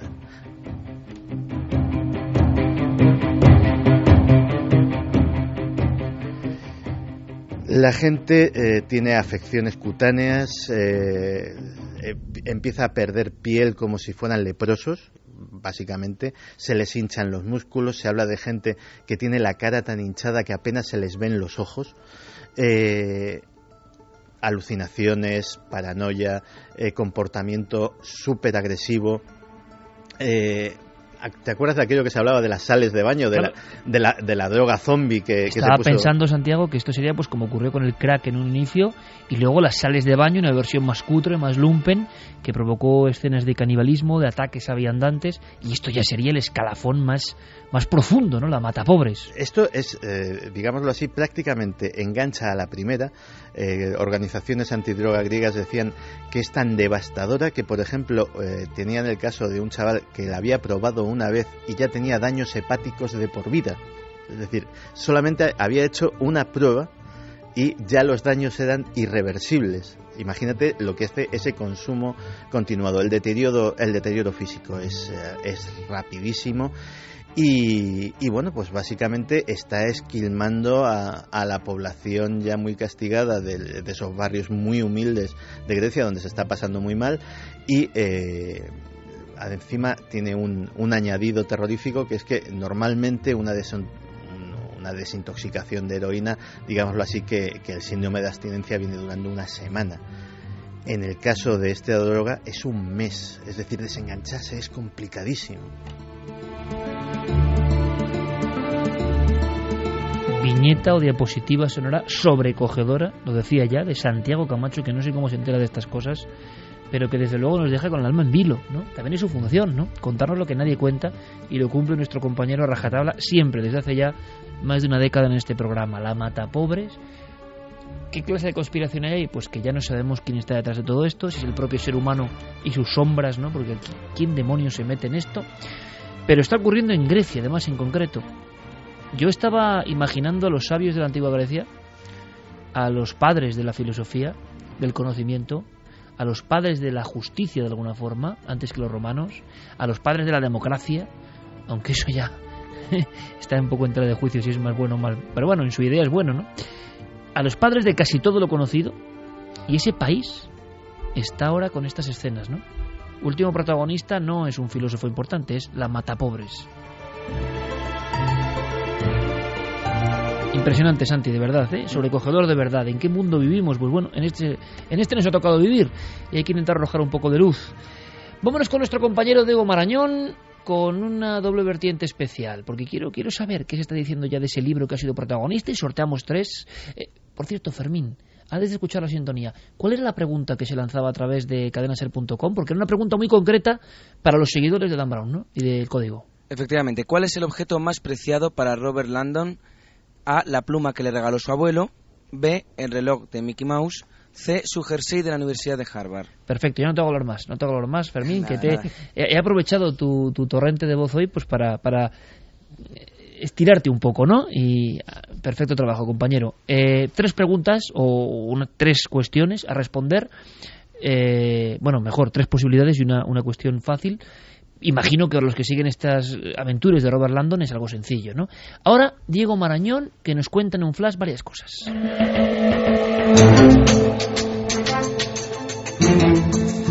Presentación musical para nuestro compañero Diego. Después de lo de Matapobres, nos hemos quedado aquí un poco temblando. Diego, buenas noches. Buenas noches, Iker, ¿qué tal? Muy para creerlo o no, la Matapobres también, ¿no? Por supuesto. Pero por desgracia es real. Sí, sí, como muchas de las cosas que aparecen en este programa. Sí. Oye, una cosa, antes de resolver la historia, plantear otra, mm. recordar lo que dijo nuestro oráculo. Eh, ¿Qué se dice del libro de Dan Brown? ¿Cuál es el primer impacto? ¿Qué está ocurriendo? ¿Has hecho un sondeo un poco global? ¿Qué nos puedes decir para, para terminar un poco esta historia sobre Inferno? Sí, bueno, son 640 páginas, Iker, que se pusieron a la venta en España este jueves, que han sido polémicas desde incluso antes de su publicación, porque, bueno, ha habido un secretismo impresionante a la hora de traducirlo, con, bueno, se habla de prácticamente de búnkers en, en, un edificio de Milán. Eh, la crítica está dividida, Iker, mientras la novela es número uno a estas horas de ventas ya en las plataformas digitales como Amazon, como la Casa del Libro, está en el número uno, lleva siendo líder en preventa desde hace cuatro meses. La crítica se divide entre los que creen que es eh, una novela menor dentro de la carrera de Dan Brown y otros, otras críticas como por ejemplo el New York Times que habla de una prodigiosa investigación y de una riqueza de detalles eh, en esta historia y, y, bueno, de la facilidad con las que Dan Brown las pone en marcha. Se habla de ingeniosos trucos, de giros de guion y bueno, algunos ven que se parece bastante a lo que podría ser eh, una superproducción cinematográfica. Es como si una película se hubiera plasmado en papel. Unos bueno, se contaba ven, ya eso del código da Vinci, ¿no? Sí, unos lo ven como algo positivo y otros pues, uh -huh. como algo un poco más eh, tramposo, digamos.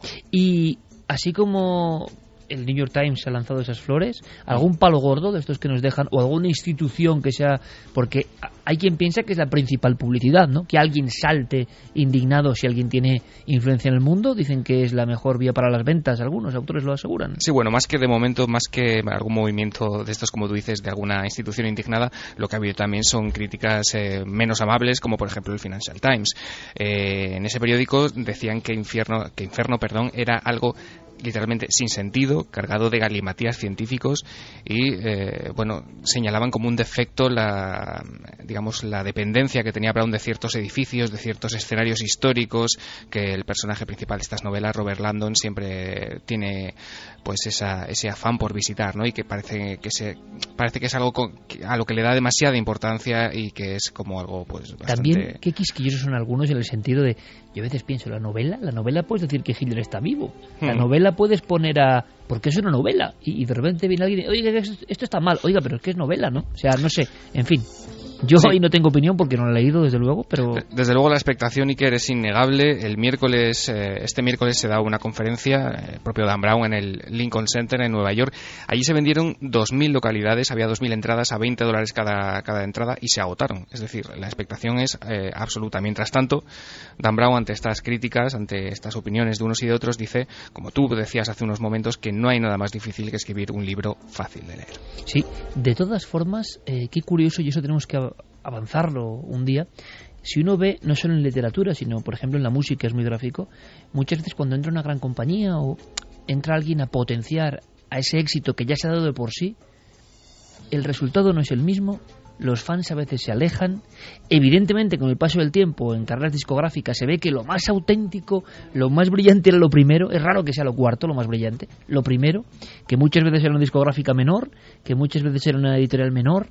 En fin, el, el peligroso también círculo del éxito, ¿no? Y de los asesores y de cómo vas a quedar bien y de cómo tu mercado de, oye, no pierdas de vista el mercado chino o el mercado cómo todo influye mm. ante la libertad de creación, ¿no? que es lo que a veces llama a la puerta de los oyentes, todo, todo un mundo. Desde dos días después de publicar Shaker se da por seguro que va a haber película también de esta, de esta novela. Lo que no está tan seguro es que sea Tom Hanks el que encarne a Robert Landon en esta tercera. Bueno, pero es que ya Robert Landon ves a Tom Hanks.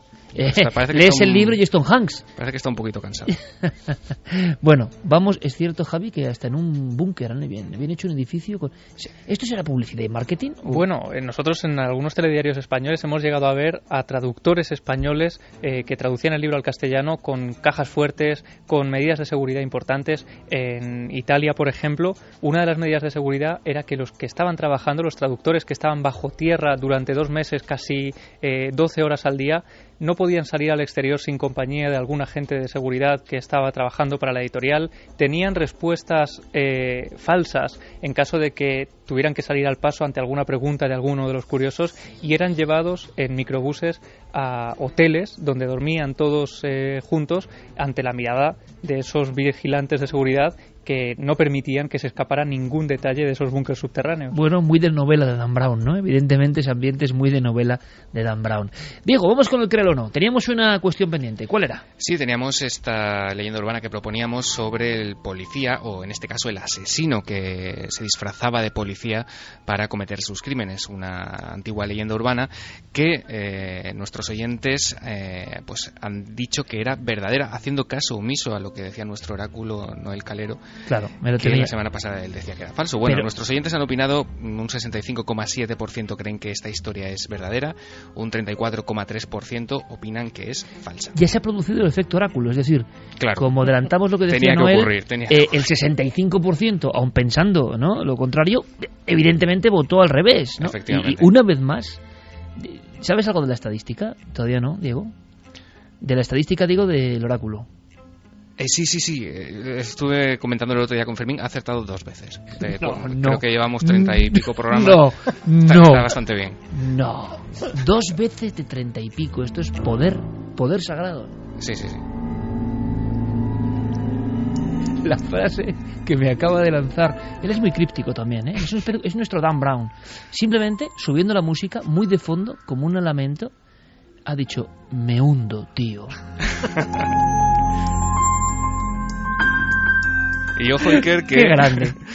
que el, que hacía esto de disfrazarse de policía no era cualquiera. ¿eh? ¿eh? Esto lo hizo, por ejemplo, Ted Bundy. No es el único caso, pero el famoso asesino en serie que tiene detrás de sí pues más de un centenar de crímenes lo hizo para, atacar a una de sus eh, víctimas, para cogerla desprevenida. Se acercó a ella eh, vestido de policía, le dijo que su coche había tenido un problema y cuando la metió al coche para llevar la comisaría, bueno, pues parece ser que la atacó, aunque esta vez pudo escapar. Sí, un, truco que se ha empleado realmente y que, en fin, es para... Eh, no voy a decir nada, pero en fin.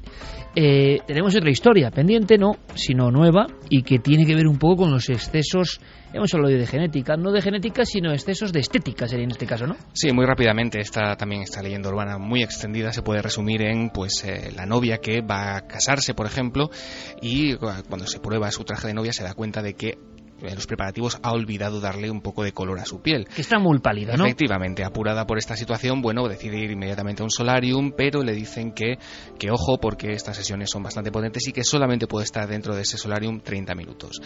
Esta persona, bueno, se somete a esa sesión, pero ve que como no es suficiente, se va, se recorre y va pasando de solarium en solarium de esa ciudad, de 30 minutos, 30 minutos y 30 minutos. Y le entra lo que llaman eso de tanorexia, ¿no? Que, que no se ve morena, que está muy morena, pero no se ve, no se ve. Efectivamente, y lo que ocurre después de esas varias sesiones en, un día es que en la luna de miel parece ser que esta mujer empieza a enfermar, empieza a emitir un eh, olor un poquito extraño hasta que muere y en la autopsia se dan cuenta de que sus órganos a causa de esa sobreexposición a los rayos UVA han quedado cocidos por dentro.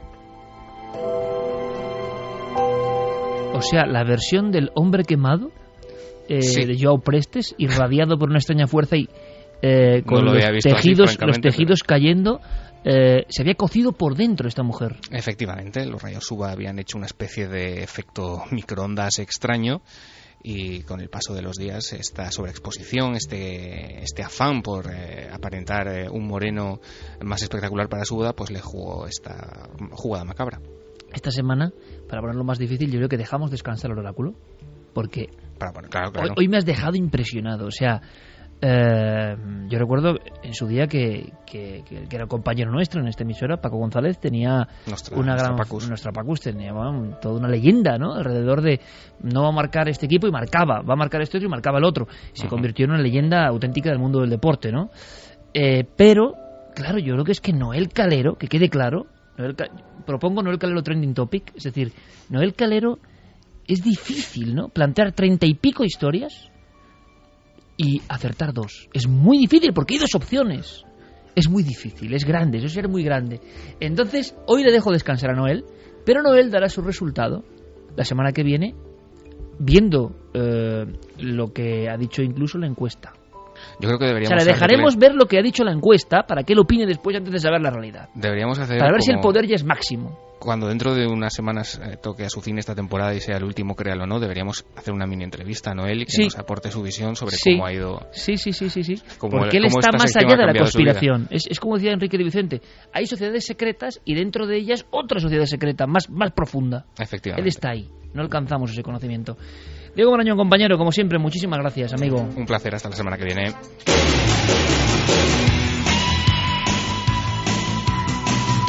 que le dejamos a nuestro compañero Noel Calero, excepcional técnico de sonido hace muchos años de este programa, evidentemente, que él piense, ¿no? Que él piense, tiene días para pensar, e incluso le dejamos que vea el baremo de, de las respuestas de la semana que viene, la encuesta, y hará una profecía, esto puede fallar ya, viendo la encuesta.